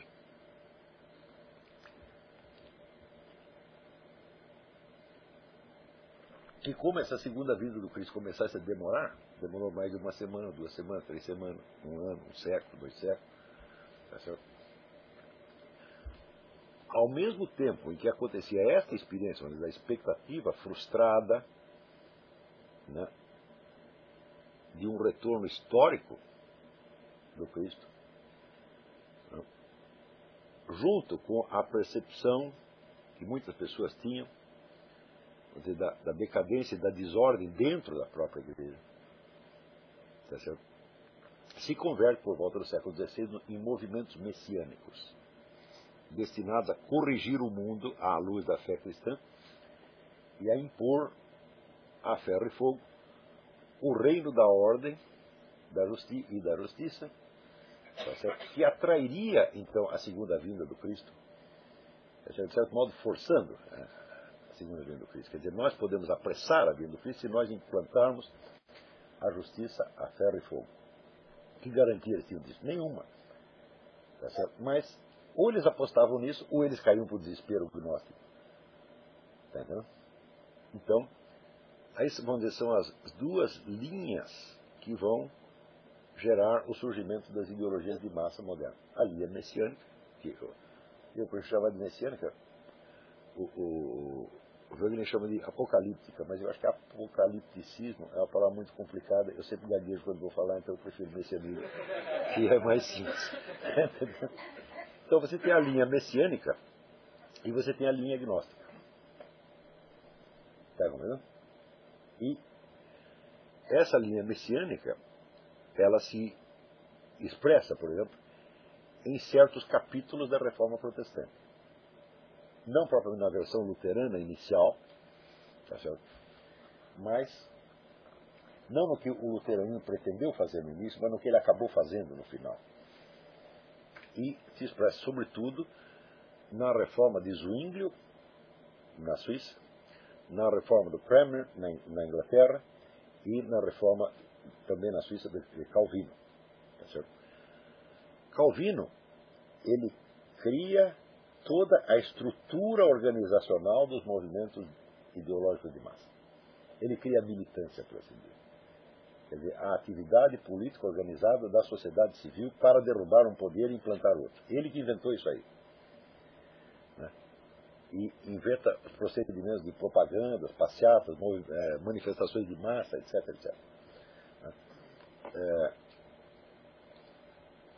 inventa também a noção do Estado totalitário, que vai controlar tudo na sociedade, quer dizer, onde a comunidade dos eleitos né, vai controlar tudo na vida da sociedade, fiscalizando a vida de cada um, tá é, e denunciando publicamente todos os pecadores.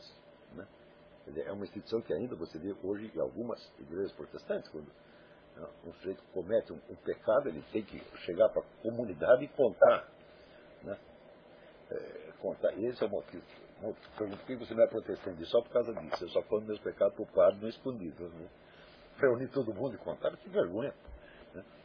É muito feio isso. Né? E eu fiquei horrorizado quando eu vi casos como aquele do Jimmy Swaggart, né? que era um sujeito que estava fazendo um trabalho maravilhoso de pregação, e daí ele foi lá num puteiro e fez lá uma gandaia e tal, e confessou em público, e aí imediatamente tudo aquilo que ele tinha feito é destruído. E isso é o que a Igreja Católica chama de escândalo. Não é isso?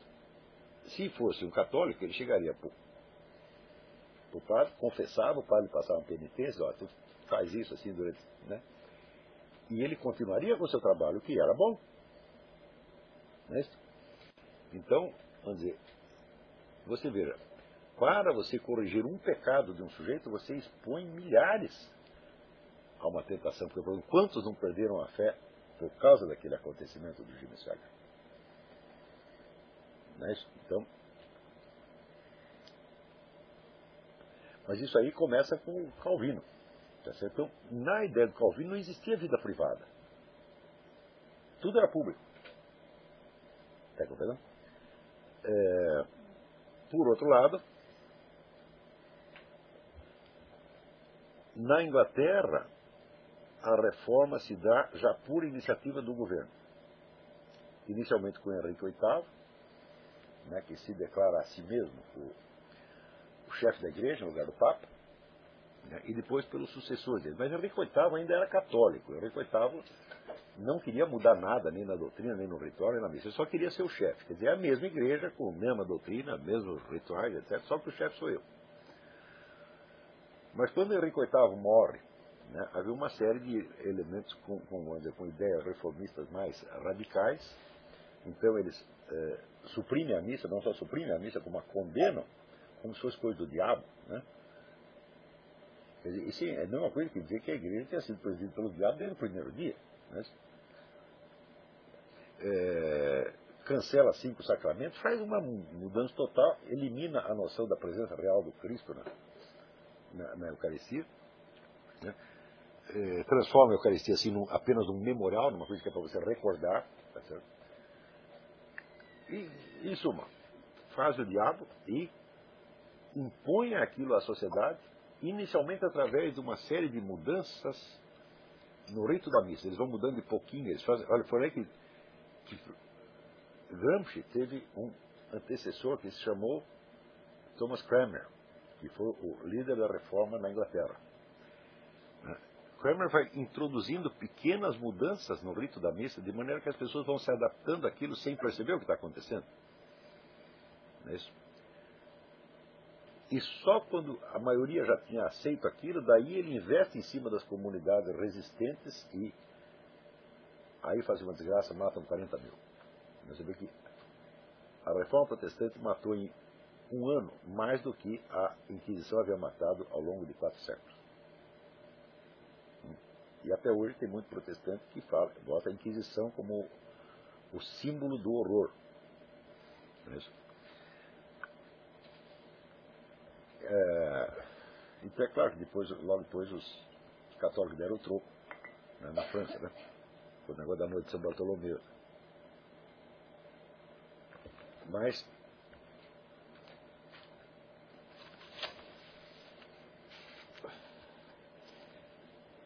esta, essa linha de transformação não tem nada a ver com o gnosticismo. Mas acontece que esses movimentos revolucionários, que foram de natureza messiânica, né, que surgem justamente a partir do enfraquecimento da igreja. E o enfraquecimento da igreja é devido a um fator muito simples. Né? O rei da França subornou o Papa para que instalasse o papado na França. Tinha tido uma série de papas franceses, então chama o Papa, o Papa instala o papado em Avignon, enquanto isso Roma vira uma bagunça virou rei, da perdição. Quando o Papa volta, não tem mais conserto. É isso. É, então, vamos dizer, o, o estado de corrupção na igreja nessa época era tal que é por isso que eu dizer, quando, quando veio o concílio de Trento e consegue restaurar a ordem dentro da igreja, aquilo era realmente um milagre, porque era, era impossível. Né? É,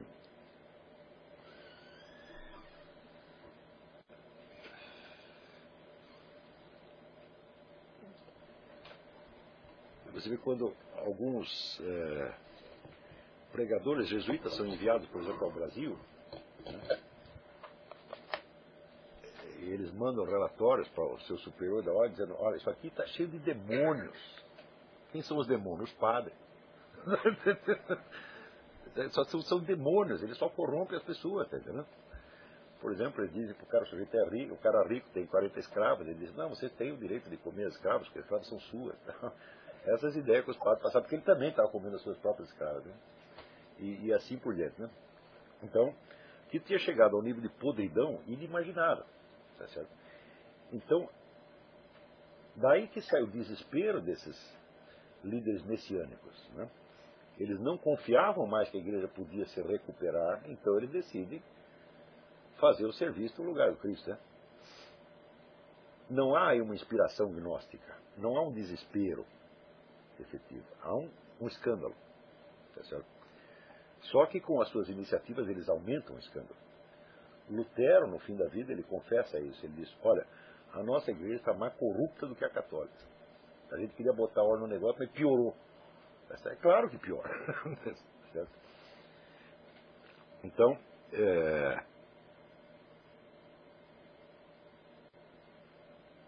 aconteceu que no século XVIII, né,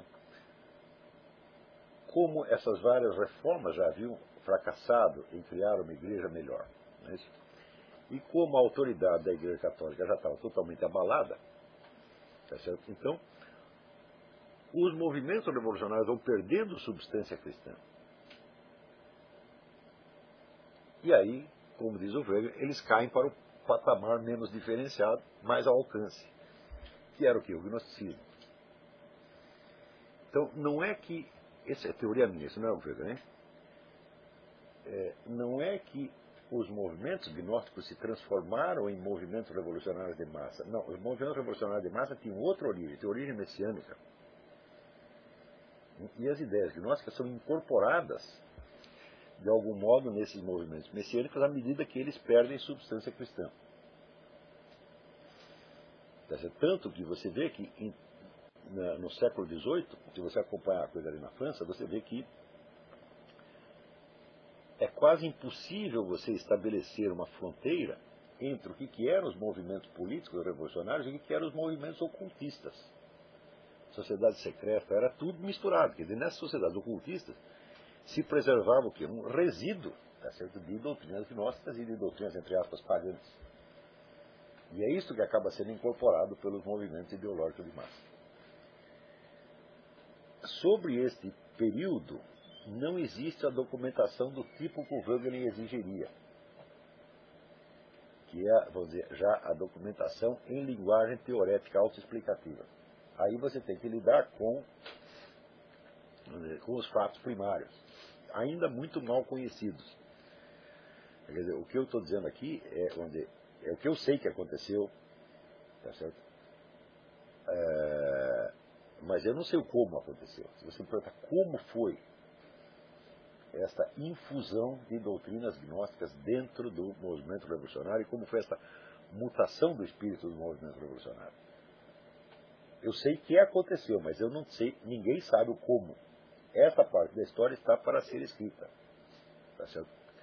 Tanto que o Wagner, inicialmente, ele só leva em consideração a, a coisa gnóstica. Tá certo? E ele dirá que a ordem moderna, ou desordem moderna, ela é inspirada no gnosticismo. No fim da vida, ele, ele perceberá que existe também o elemento messiânico. Tá certo? Ele não, não é só gnosticismo, tem essa coisa messiânica também. Tá certo? Mas não fica clara a relação entre uma coisa e outra. Tá certo? E daí, como diz o Wegener, morreu e nada mais disse, nem ele foi perguntado.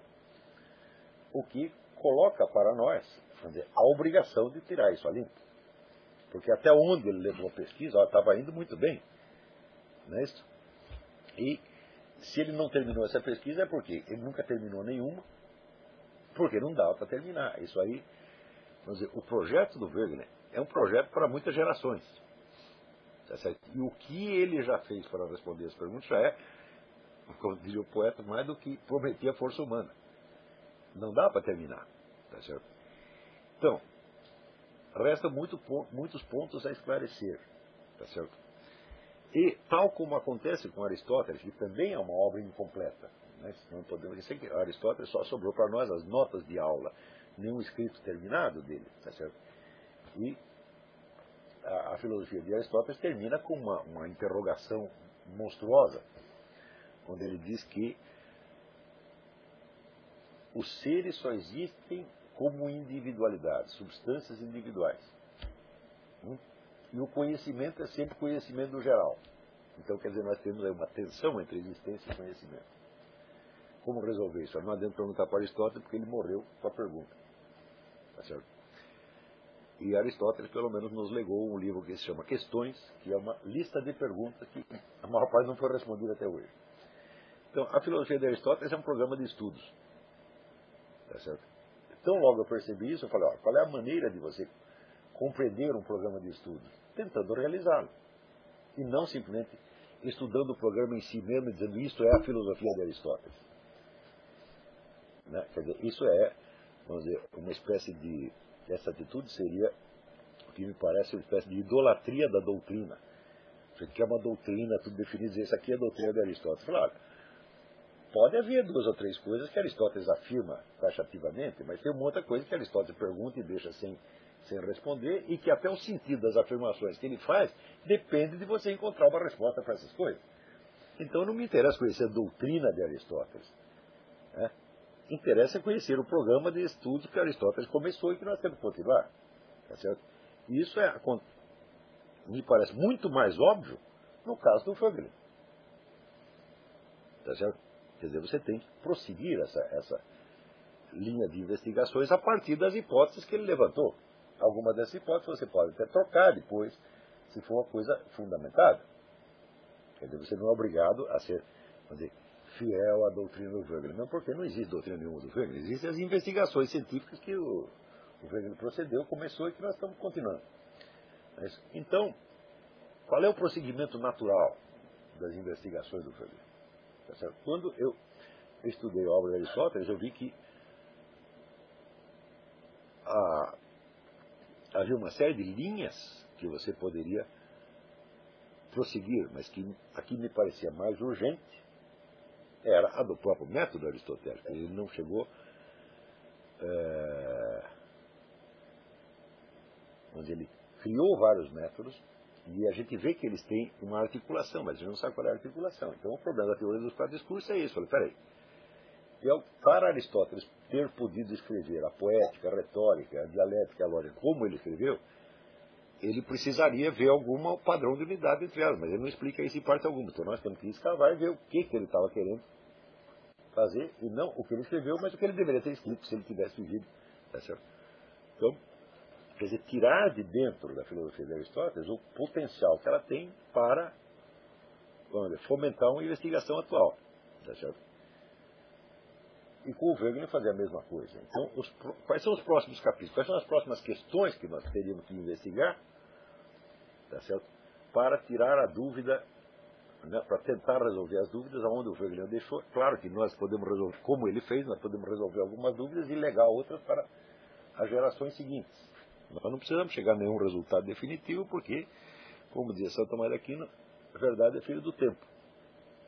Às vezes você entender alguma coisa muito simples, vai muitos séculos. Né?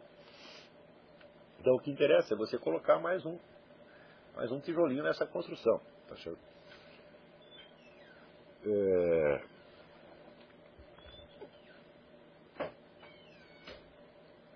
Eu acho assim, o primeiro, primeiro ponto que precisa absolutamente ser esclarecido é esse de como os movimentos messiânicos, que eram messiânicos na origem, messiânicos e não propriamente gnósticos, absorveram o gnosticismo,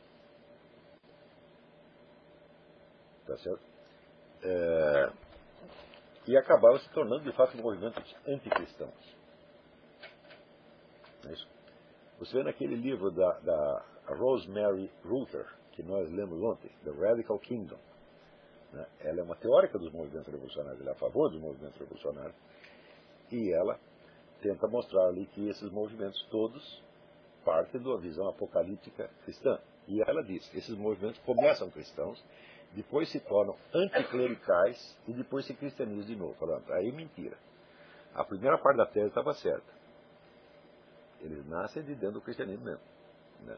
Mas eles não se tornam anticlericais. Lutero, por exemplo, era anticlerical, mas não era anticristão. É o que eles se tornam efetivamente anticristãos e radicalmente anticristãos ao ponto de, de querer varrer o cristianismo da face da terra. Não só Lenin disse isso, mas a Revolução Francesa tentou fazer isso, a Revolução Mexicana tentou fazer isso. Tá? No século, já no século XX, a Revolução Espanhola tenta fazer isso. Quer dizer, você usar anticlerical, isso aí é um eufemismo. Mas, é, e depois eles não voltam a se tornar-se cristãos, eles simplesmente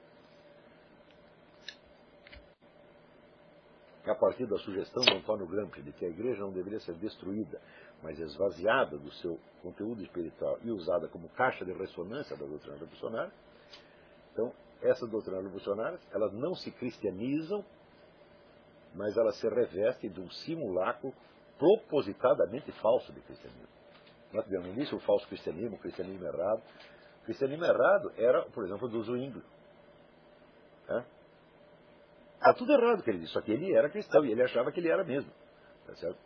Ao passo que coisa como a teologia da libertação não é cristã de maneira alguma, é um simulacro propositadamente concebido para enganar as pessoas. Como no caso, por exemplo, das católicas pelo direito de decidir, que o Félix Meyer chama diabólicas pelo direito de matar, onde elas sabem que não são católicas nem cristãs, nem, nem no sentido remoto do termo. Mas, e a teologia da libertação é inteiramente isso. Asseguro para vocês, Frei Beto Leonardo Boff nunca foram cristãos por um único minuto, nem no sentido, nem no sentido metafórico. São marxistas, comunistas, e tentam, falar, bom, vamos fazer uma retórica católica aqui para ver se eles enganam os trouxas. Tá então, a Rosalind, eh, Rosemary Ruther, ela está certa na, na, primeira parte da tese. A origem desses movimentos não é gnóstica, ela é cristã. Tá certo? Motivada pelo choque, pelo desespero, pelo escândalo. E pela recordação daquela perspectiva da vinda imediata do Cristo. Quer dizer, que passados 1.600 anos desta, do surgimento dessa ideia do retorno imediato do Cristo, ela volta? Já sob a forma de uma revolta política. Né? Então, durante o século XVIII, esses movimentos revolucionários se infundem de doutrinas gnósticas, ocultistas, etc., etc., e já no século e já no fim do século XVIII aparece como radicalmente anticristãs. Então, nós temos que esclarecer como aconteceu isso. Não dá para fazer isso só pelo método do Wegelin, por quê? Porque não há análises teóricas disso por parte dos seus próprios agentes. E por que, que não é isso? Porque a maior parte desses acontecimentos aconteceu no recesso de sociedades secretas, ou pelo menos discretas, onde ninguém tinha interesse de explicar o que estava acontecendo. Pode haver um outro detalhe, como por exemplo, existem algumas cartas do Adam Weishaupt, fundador dos, dos Iluminados, mas é muito pouca coisa. Então, não há uma teorização da ação pelos próprios agentes. Não há, pelo menos, o meu conhecimento. Se alguém achar alguma coisa, agradeço muito. Ao longo de todo o século XVIII, nós vemos essas coisas acontecendo, tá certo? Mas tudo acontece, vamos dizer, no lusco-fusco. Tá? É uma época de uma imensa confusão, onde você vê o resultado final, mas você não vê o agente mesmo acompanhando passo a passo o que está acontecendo e tentando analisar e teorizando. Provavelmente não havia isso, porque a transformação é tão maluca que se o sujeito fosse analisar, ele ia desistir dela. Então tem coisas que só pode acontecer quando o sujeito está bêbado. Né? Então, aí nós temos que usar então métodos de interpretação que são mais próximos da psicopatologia do que da história ideológica, história cultural, etc, etc. Não são mais sequer os métodos do Wegener. Né? É, essa é a primeira questão. A segunda questão, que ele também não esclarece o suficiente é quando ele diz que a civilização ocidental é, alcançou um patamar de consciência mais elevado do que as outras civilizações, porque ela escapa vamos dizer, da prisão do mundo cosmológico e descobre a existência histórica diante de Deus. Quer dizer, essa tensão entre história e eternidade. Você não pode se livrar nem num dos polos e nem do outro. Né? Então, é claro que essa tensão entre história e eternidade, ela expressa muito mais a realidade da vida humana, tá certo? do que o fechamento dentro do, dizer, do cosmos mágico da, da, das civilizações antigas. É isso? E bem enfatiza o Wegener, tão logo você descobre a existência histórica diante da eternidade, o mundo da civilização cosmológica passa a ser para você o inferno. Porque é coisa totalmente fechada, né, onde você está à mercê né, do arbítrio dos demônios. Né? Milhares de forças cósmicas concorrentes jogando você para cá, para lá. Embora a existência histórica diante da eternidade seja feita de incerteza, né, nela esses dois polos que são a fé e a esperança. Né? Mediados pelo quê? Pela caridade. Tá então, a fé, a esperança e a caridade são a nova chave da existência. Nós não temos o conhecimento definitivo. Tá Nós vivemos dentro da incerteza, tá mas a fé, isso é, a fidelidade, a recordação originária, vai te dando o fio da meada à medida que os acontecimentos passam. Não te diz o conjunto, não dá o conjunto do mapa, mas te indica o próximo passo. Não é isso? Só que o Wegener esquece de que o Islã aparece exatamente com a mesma definição de uma civilização histórica. O Islã é eminentemente uma história. Tá certo? Né? Qual é a forma de exposição da doutrina islâmica? É a revelação progressiva oferecida ao Maomé durante 28 anos. No meio dos percalços, das incertezas, tá onde acontece, inclusive, onde é o fenômeno da revogação dos, as versículos que são revogados, ou porque Maomé não os entendeu, ou porque a comunidade não entendeu, tá certo? Então, o versículo é revogado, tá certo? Claro que isso é um, é um abacaxi dentro do mundo islâmico, por quê? Porque o, o padre Zacaria Boutros, que é um ex-erudito muçulmano convertido ao cristianismo, ele descobriu que 98% dos artigos do Corão foram, foram revogados e trocados por outros. Tá certo? O que é Zacaria Boutros. B-O-U-T-R-O-S. Tem uma série de gravações no YouTube muitíssimo interessante. O homem conhece eh, os escritos corânicos mais do que qualquer erudito no mundo islâmico, tá certo? E ele argumenta contra a ideia islâmica de que o, o Corão é o único livro revelado que tem uma forma estável. Ele diz não tem forma estável coisíssima nenhuma. É a escritura que mais foi alterada ao longo do tempo. Tá o que para os islâmicos é, é uma, um escândalo. Tá? Mas nós, sem pressupor nada, nem a favor nem contra o Islã, nós podemos admitir esse fato histórico. É? Certo? Mas também, ao mesmo tempo que admitimos esse fato histórico, portanto admitimos a, a incerteza interna do texto corânico, tá certo? nós também temos que admitir que o Corão é um, a, a, revelação islâmica, ela é um salto no ser e é a abertura de uma dimensão histórica ainda mais abrangente do que a cristã. Por quê? Porque o Islã incorpora todas as revelações anteriores. O Islã é eminentemente a história da revelação progressiva. Todos os profetas anteriores, inclusive Jesus Cristo, que eles colocam como profeta, são absorvidos dentro da história da revelação progressiva.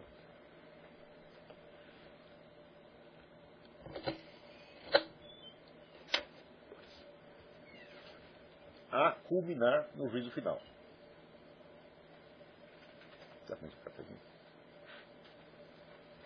Então, quer dizer, não, nós não temos nenhuma maneira de jogar o Islã para dentro da tipologia das civilizações cosmológicas. Ele é uma civilização histórica e ele é, dizer, uma forma de existência histórica diante de Deus, de maneira muito mais explícita ainda do que na própria Bíblia. Tá certo?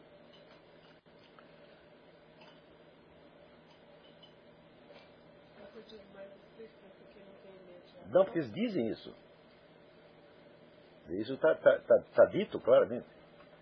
Quer dizer, o Islã, ele é, vamos dizer, a culminação de uma sequência de revelações. Mas essa culminação também, também ela é progressiva.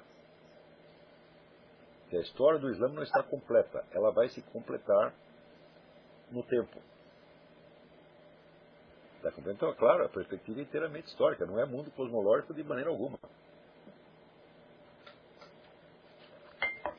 Mas, por outro lado, o Islã traz dentro de si um elemento da civilização cosmológica que fica justamente faltando no contexto cristão e que os revolucionários tentam suprir, como no caso de Zwingli e Calvino, que é a regulação completa da sociedade nesse elemento, por exemplo, de totalitário, que era característico das civilizações cosmológicas, está absorvido dentro do Islã, já é forma histórica. Quer dizer, o Islã não é uma forma estática tá que controla toda a vida social, mas ele é a progressiva história da islamização de todos os aspectos da vida. Quando vai terminar esse processo? Só no juízo final. O mesmo processo acontece na vida individual. Porque como a revelação islâmica dura 28 anos, então há a ideia de que você tem no mínimo 28 anos para você se islamizar. O ingresso do cidadão no Islã é, não é total. Ele simplesmente passa a ser um membro da comunidade, mas ele vai ser é depois disso que ele vai ser islamizado. à medida que ele vai incorporando os mandamentos corânicos e o exemplo da, do, do, profeta. Exemplo que está colocado onde? Num tratado de doutrina? Não, na vida do profeta, na biografia do profeta. Quer dizer, você vai imitar uma biografia. Né? Você vai progressivamente adaptar a sua vida aos moldes islâmicos, na medida que você cumpre o Corão. Mas como é que você vai entender o Corão? Para entender o Corão, que é, por sua vez, ele já é uma narrativa. O Corão tem. A revelação se dá ao longo de 28 anos. Né? Você vai recorrer a uma segunda narrativa, que é a vida do profeta. É? A qual é narrada nos chamados hadiths. Hadiths são ditos e feitos. Existem 40 mil hadiths de diferentes graus de confiabilidade, né, conforme assistir o número de testemunhas, a, a, clareza da narração, etc, etc. Então, a islamização do jeito passa por essas duas mediações, a mediação do tempo e a mediação da biografia do profeta. Então, é claro que isso é uma perspectiva de uma história vivida dentro da eternidade. A mesma tensão de história e eternidade que você tem no caso de Moisés, você tem já de maneira explícita né, no, no, no Islã. Por outro lado, é, embora o Wegelin não tenha estudado isso ele não tenha visto esse potencial né, do, do Islã para alcançar uma filosofia da história dizer, mais abrangente, ele chega a observar que a, a eclosão dos movimentos gnósticos, movimentos ideológicos de massa, dentro do Ocidente, uma de suas causas foi a incapacidade da igreja de produzir uma filosofia da história à altura né, da existência histórica perante Deus. Então, nesse vácuo é justamente que entra o Islã. Está entendendo? Quer dizer, como se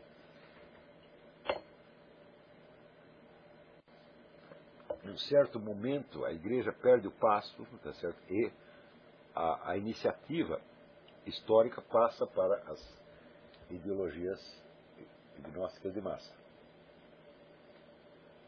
Tá certo? Mas no meio disso entra o quê? Quando as ideologias gnósticas de massa estão parecendo que elas estão dominando o mundo, entra um outro fator, que é o Islã. Não é isso? E o que, lembro que uns anos atrás eu escrevi que o grande tema para as próximas décadas seria saber se os movimentos revolucionários iriam absorver o Islã ou o Islã iria absorver os movimentos revolucionários. Hoje, eu já acho que o Islã está absorvendo. Não é que eu mudei de ideia, aconteceram coisas.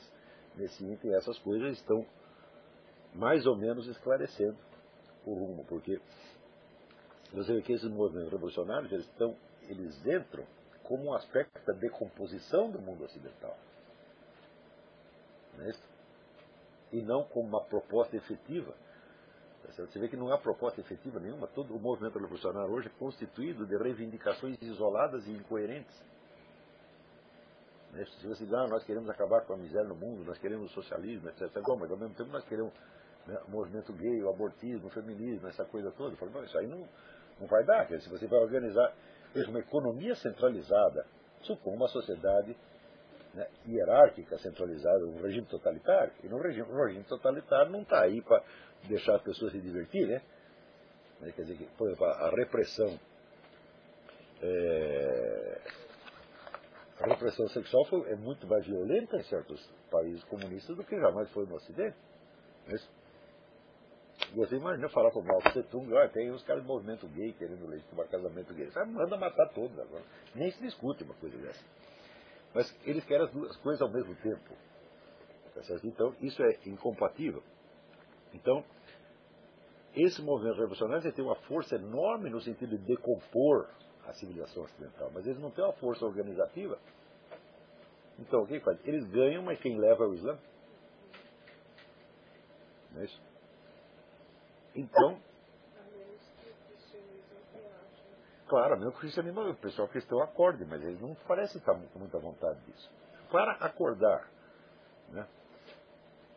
para o cristianismo acordar, seria preciso fazer um terceiro elemento, que é o terceiro ponto que eu acho que tem que ser é, investigado e esclarecido para além do que o Eric Verlin pôde, pôde fazer, é o seguinte problema.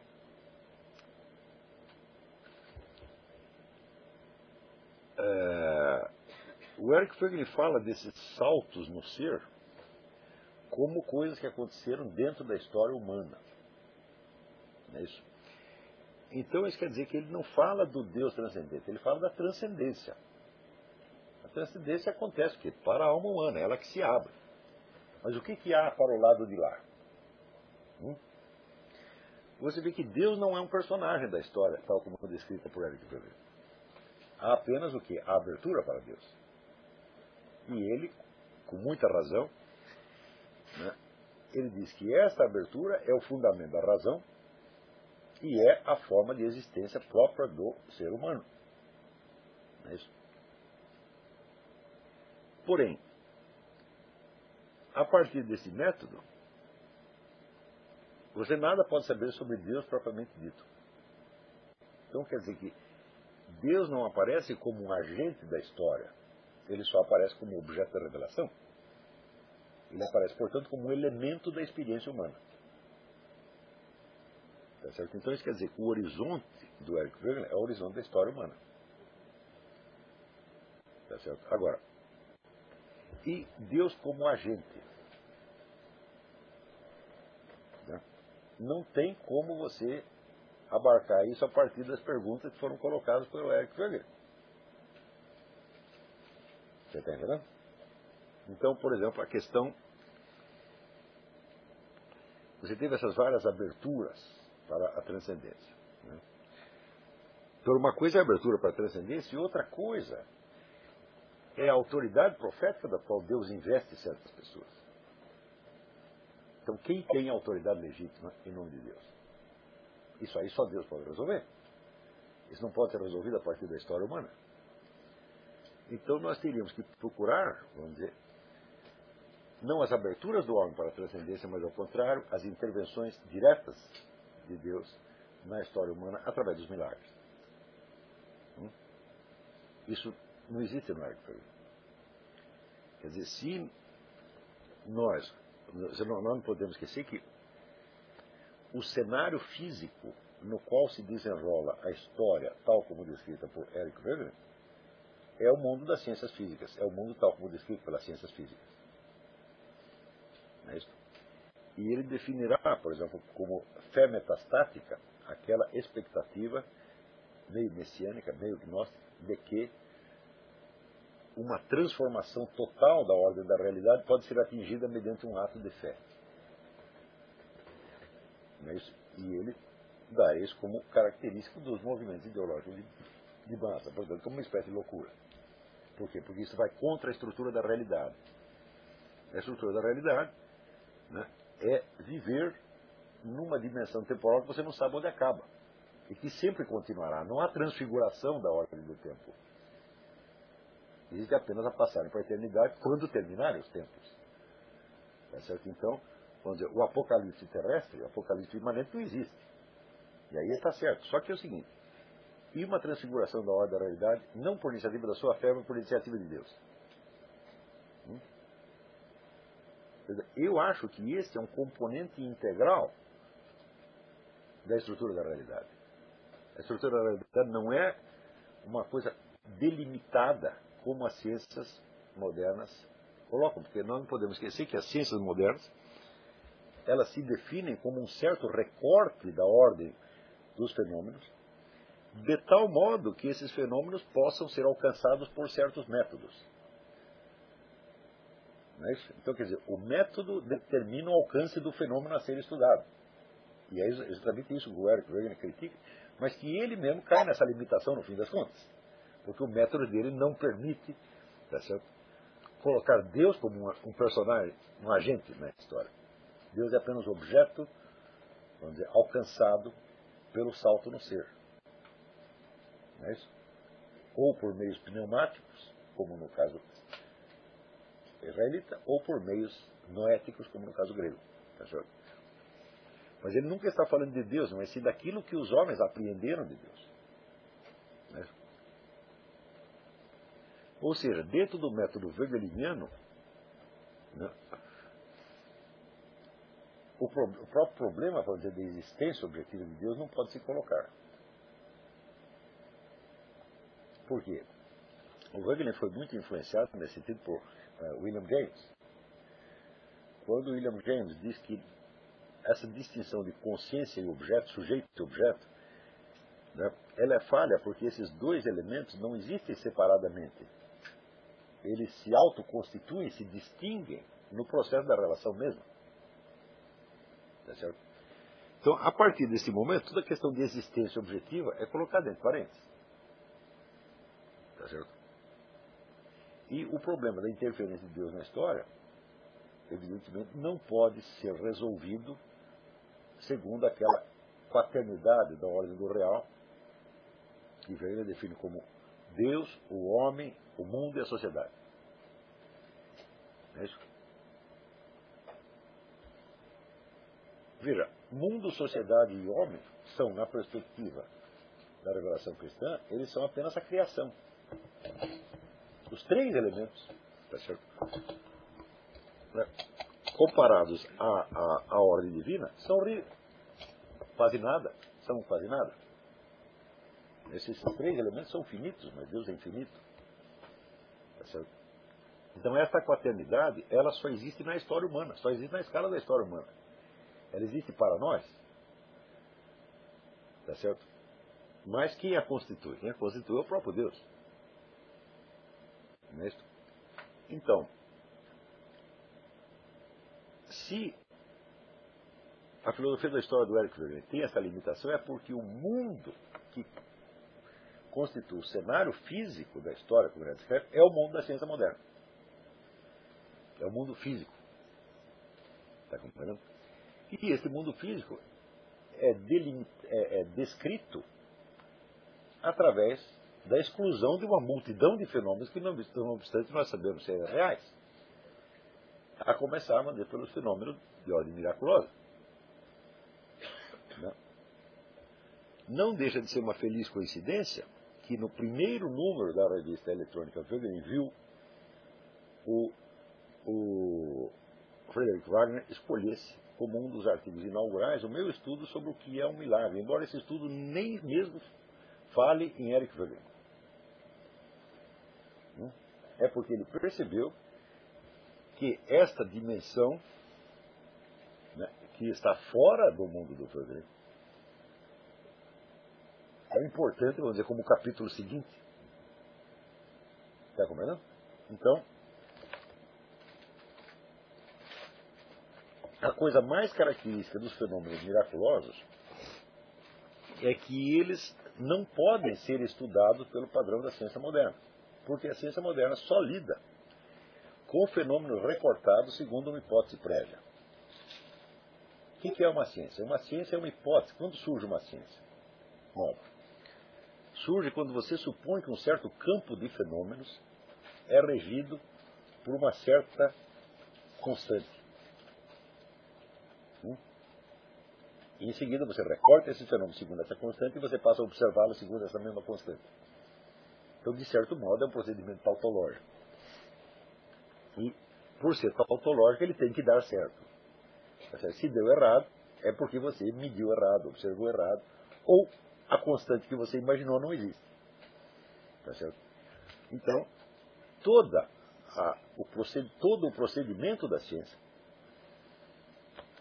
consiste em criar um procedimento tautológico de autoverificação, né? de modo que se der errado, é porque aquela tautologia não existe. Tá Isto aí não permite que nenhuma ciência estude qualquer fenômeno concreto, qualquer fato concreto. Ela só pode, ciência só pode estudar aspectos. Não é isso? E acontece que o fenômeno miraculoso, ele se constitui dizer, da confluência de fatores heterogêneos inseparáveis. Então, o fenômeno miraculoso é eminentemente concreto. Ele não pode ser enquadrado dentro de nenhuma das classificações admitidas pela ciência. E eu dou como exemplo o Pilar de Fátima, onde você tem ali um fenômeno atmosférico, né? fenômeno de ordem cósmica, que é a dança do Sol. Você tem uma epidemia de curas miraculosas simultaneamente. E você tem uma profecia realizada. além de outros elementos. Né? Isso é o milagre de Fátima. Se você separar um deles, fala, bom, não é um milagre de Fátima. É só um aspecto. Você pode estudar esse aspecto, mas não há ciência que estude a conexão entre esse aspecto e os outros. Então, o fenômeno miraculoso ele é eminentemente, vamos dizer, é, transcendente à perspectiva de qualquer das ciências existentes. Isso quer dizer, ele é inacessível ao estudo científico? É claro que não. Só que não, há, não existe essa ciência ainda e ela tem que ser fundada. Está compreendendo? Então, é, não vai haver tempo de eu fundá-la, mas eu posso dar umas dicas para quem quiser fundá-la. Tá certo? Então, é, os fenômenos miraculosos acontecem em quantidade tal né, que excluí-los é simplesmente é, política de avestruz.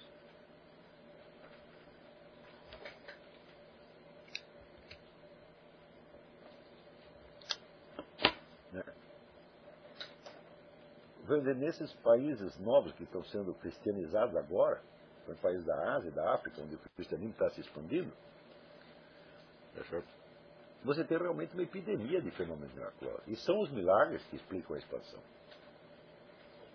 Que explicam a expansão do cristianismo. Hum?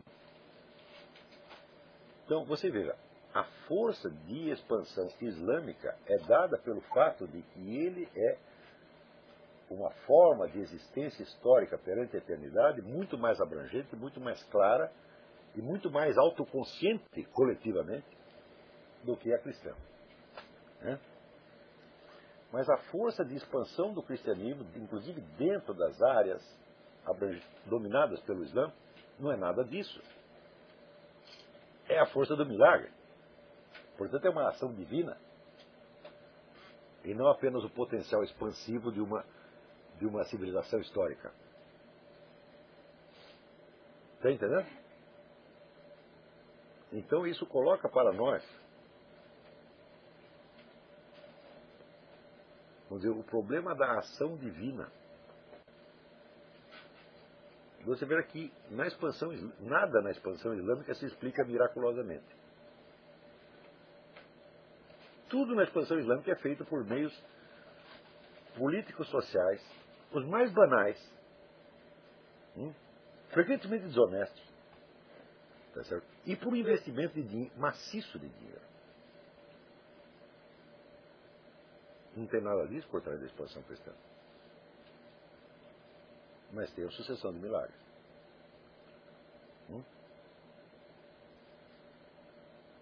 Então, este dizer, é o terceiro tema que tem que ser investigado para nós entendermos vamos dizer, a ordem da história tá certo? que é não a fé metastática. A fé metastática é a fé que eu posso mudar as coisas pela fé.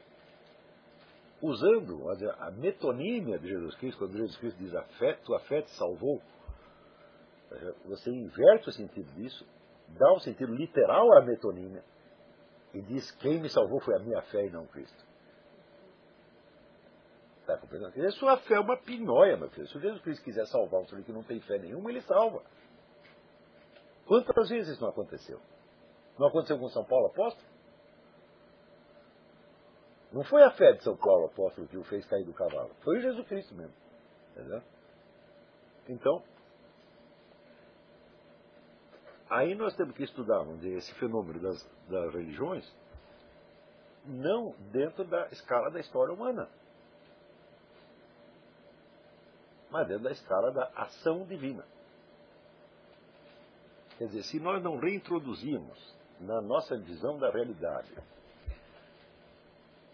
essa noção da ação divina, nós estamos raciocinando apenas dentro do mundo fictício recortado pelas ciências modernas. E nós chegaremos às dificuldades e paradoxos que o próprio Frogler chega, sem poder sair. Ele nunca se deu conta dessa contradição? Deu, deu, deu. Não se viu que nada, você estava perfeitamente. Mas não dá mais tempo para resolver. É como Aristóteles. Né?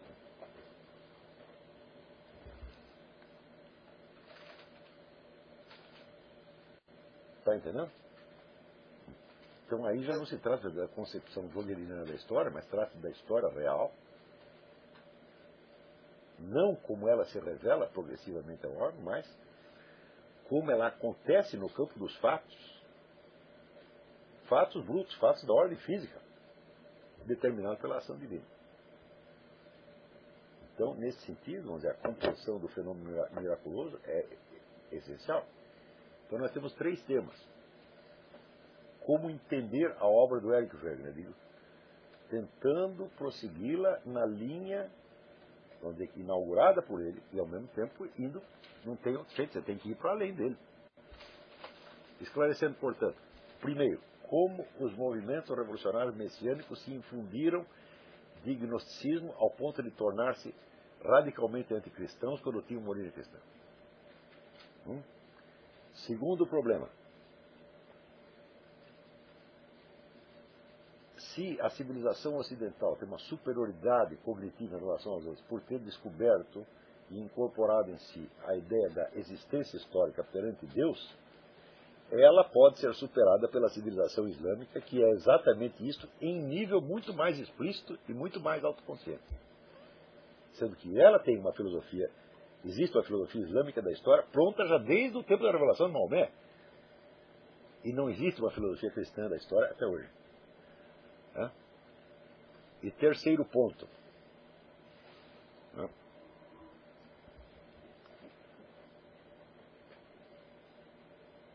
As perguntas levantadas pelo Eric Weger não têm resposta dentro do plano de observação, do campo de observação que ele escolheu, porque esse campo é exclusivamente da história humana e exclui a ação divina. Então, esse, vamos dizer, esse é o, programa, vamos dizer, da, do prosseguimento dos estudos foguelinianos. Eu não vejo ninguém no meio hegeliano ainda tentando abrir estas. Pode ser que sim, eu não acompanho todas as discussões do Eric fora, muita coisa, eu me perco. Se tiver alguma coisa desse teor lá, eu acho muito interessante, me avisa. Né? Com relação ao terceiro ponto, eu não sei mais onde é que eu estava antes, eu estava falando de congresso, pois o Eric foi ao mesmo tempo, mas ele descreve em algum momento, uma passagem lá histórica, de um sítio ou uma cidade medieval, estava sitiada, o, o rei local, o governante, não sabia o que fazer, e chega um sujeito um padre, um abade lá, diz assim, vamos rezar aqui para vencermos o ser. E o governante ignora o conselho do abade, não, vou mandar meu exército em cima. E o Freire diz, isso mesmo, que é só isso que funciona e tal. E fiquei perplexo quando ele disse, pô, o Eric não acredita na oração do sujeito, ele não acredita, não é no poder da, da, da fé, ele não acreditou na possibilidade de intervenção divina, é, de qualquer caso, né? Aí é que está o negócio. Veja, a fé metastática é o seguinte, nós não precisamos fazer nada, nós rezamos e a coisa vai mudar. Tá certo? Isso aí não é, dizer, é, em termos da doutrina cristã, isso é uma blasfêmia monstruosa. Né? Quer dizer, você se recusar a cumprir o seu dever e passar o seu tal dever para Deus, isso é não é uma oração, é uma blasfêmia. Tá certo? E o problema, vamos dizer, do que, que é oração efetiva. A oração efetiva é aquela em que você se oferece como holocausto e você dá a sua vida como garantia da sua prece. Né? E daí Deus responde. Está entendendo? Quer dizer, aí o que fala, vamos, Deus vai agir com você, não no seu lugar. Está entendendo? Isso é assim desde que o mundo é mundo. É então, no episódio, que não é, não é medieval, é antiga, do, do tempo dos judeus. É, é. é o profeta Isaías. É Isaías, isso é, é, é, Então, no caso, não fica claro se o profeta estava supondo somente a oração sem a ação, tá certo? ou a ação junto com a oração. Não é isso? Acho que agora que o Weber não cogita a possibilidade... O Weber não discute esse problema. Completamente ausente, né? Não é isso? Porque aí precisaria mudar o método. Mas aí é o negócio. Ele, por assim dizer, embora ele condene a ideia de você recortar o objeto segundo o método, às vezes isso é inevitável.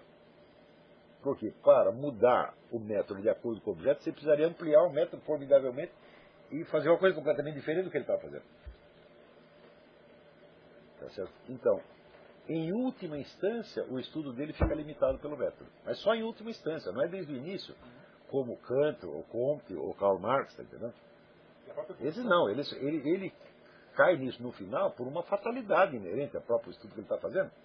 Não porque ele quisesse kantianamente definir o objeto segundo o método. Isso seria sacanagem, ele não fez a sacanagem. Ele chegou na limitação natural do método e ele já estava velho demais para começar tudo de novo. A própria evolução do pensamento dele mostra que ele jamais se prendeu a um dogma. Não, não, não, ele nunca fez isso, ele nunca foi um idólatra do método. Ele não foi por idolatria do método, foi por limitação inerente, não. Tá certo? Então, mas nós podemos transcender essa limitação, nada nos impede.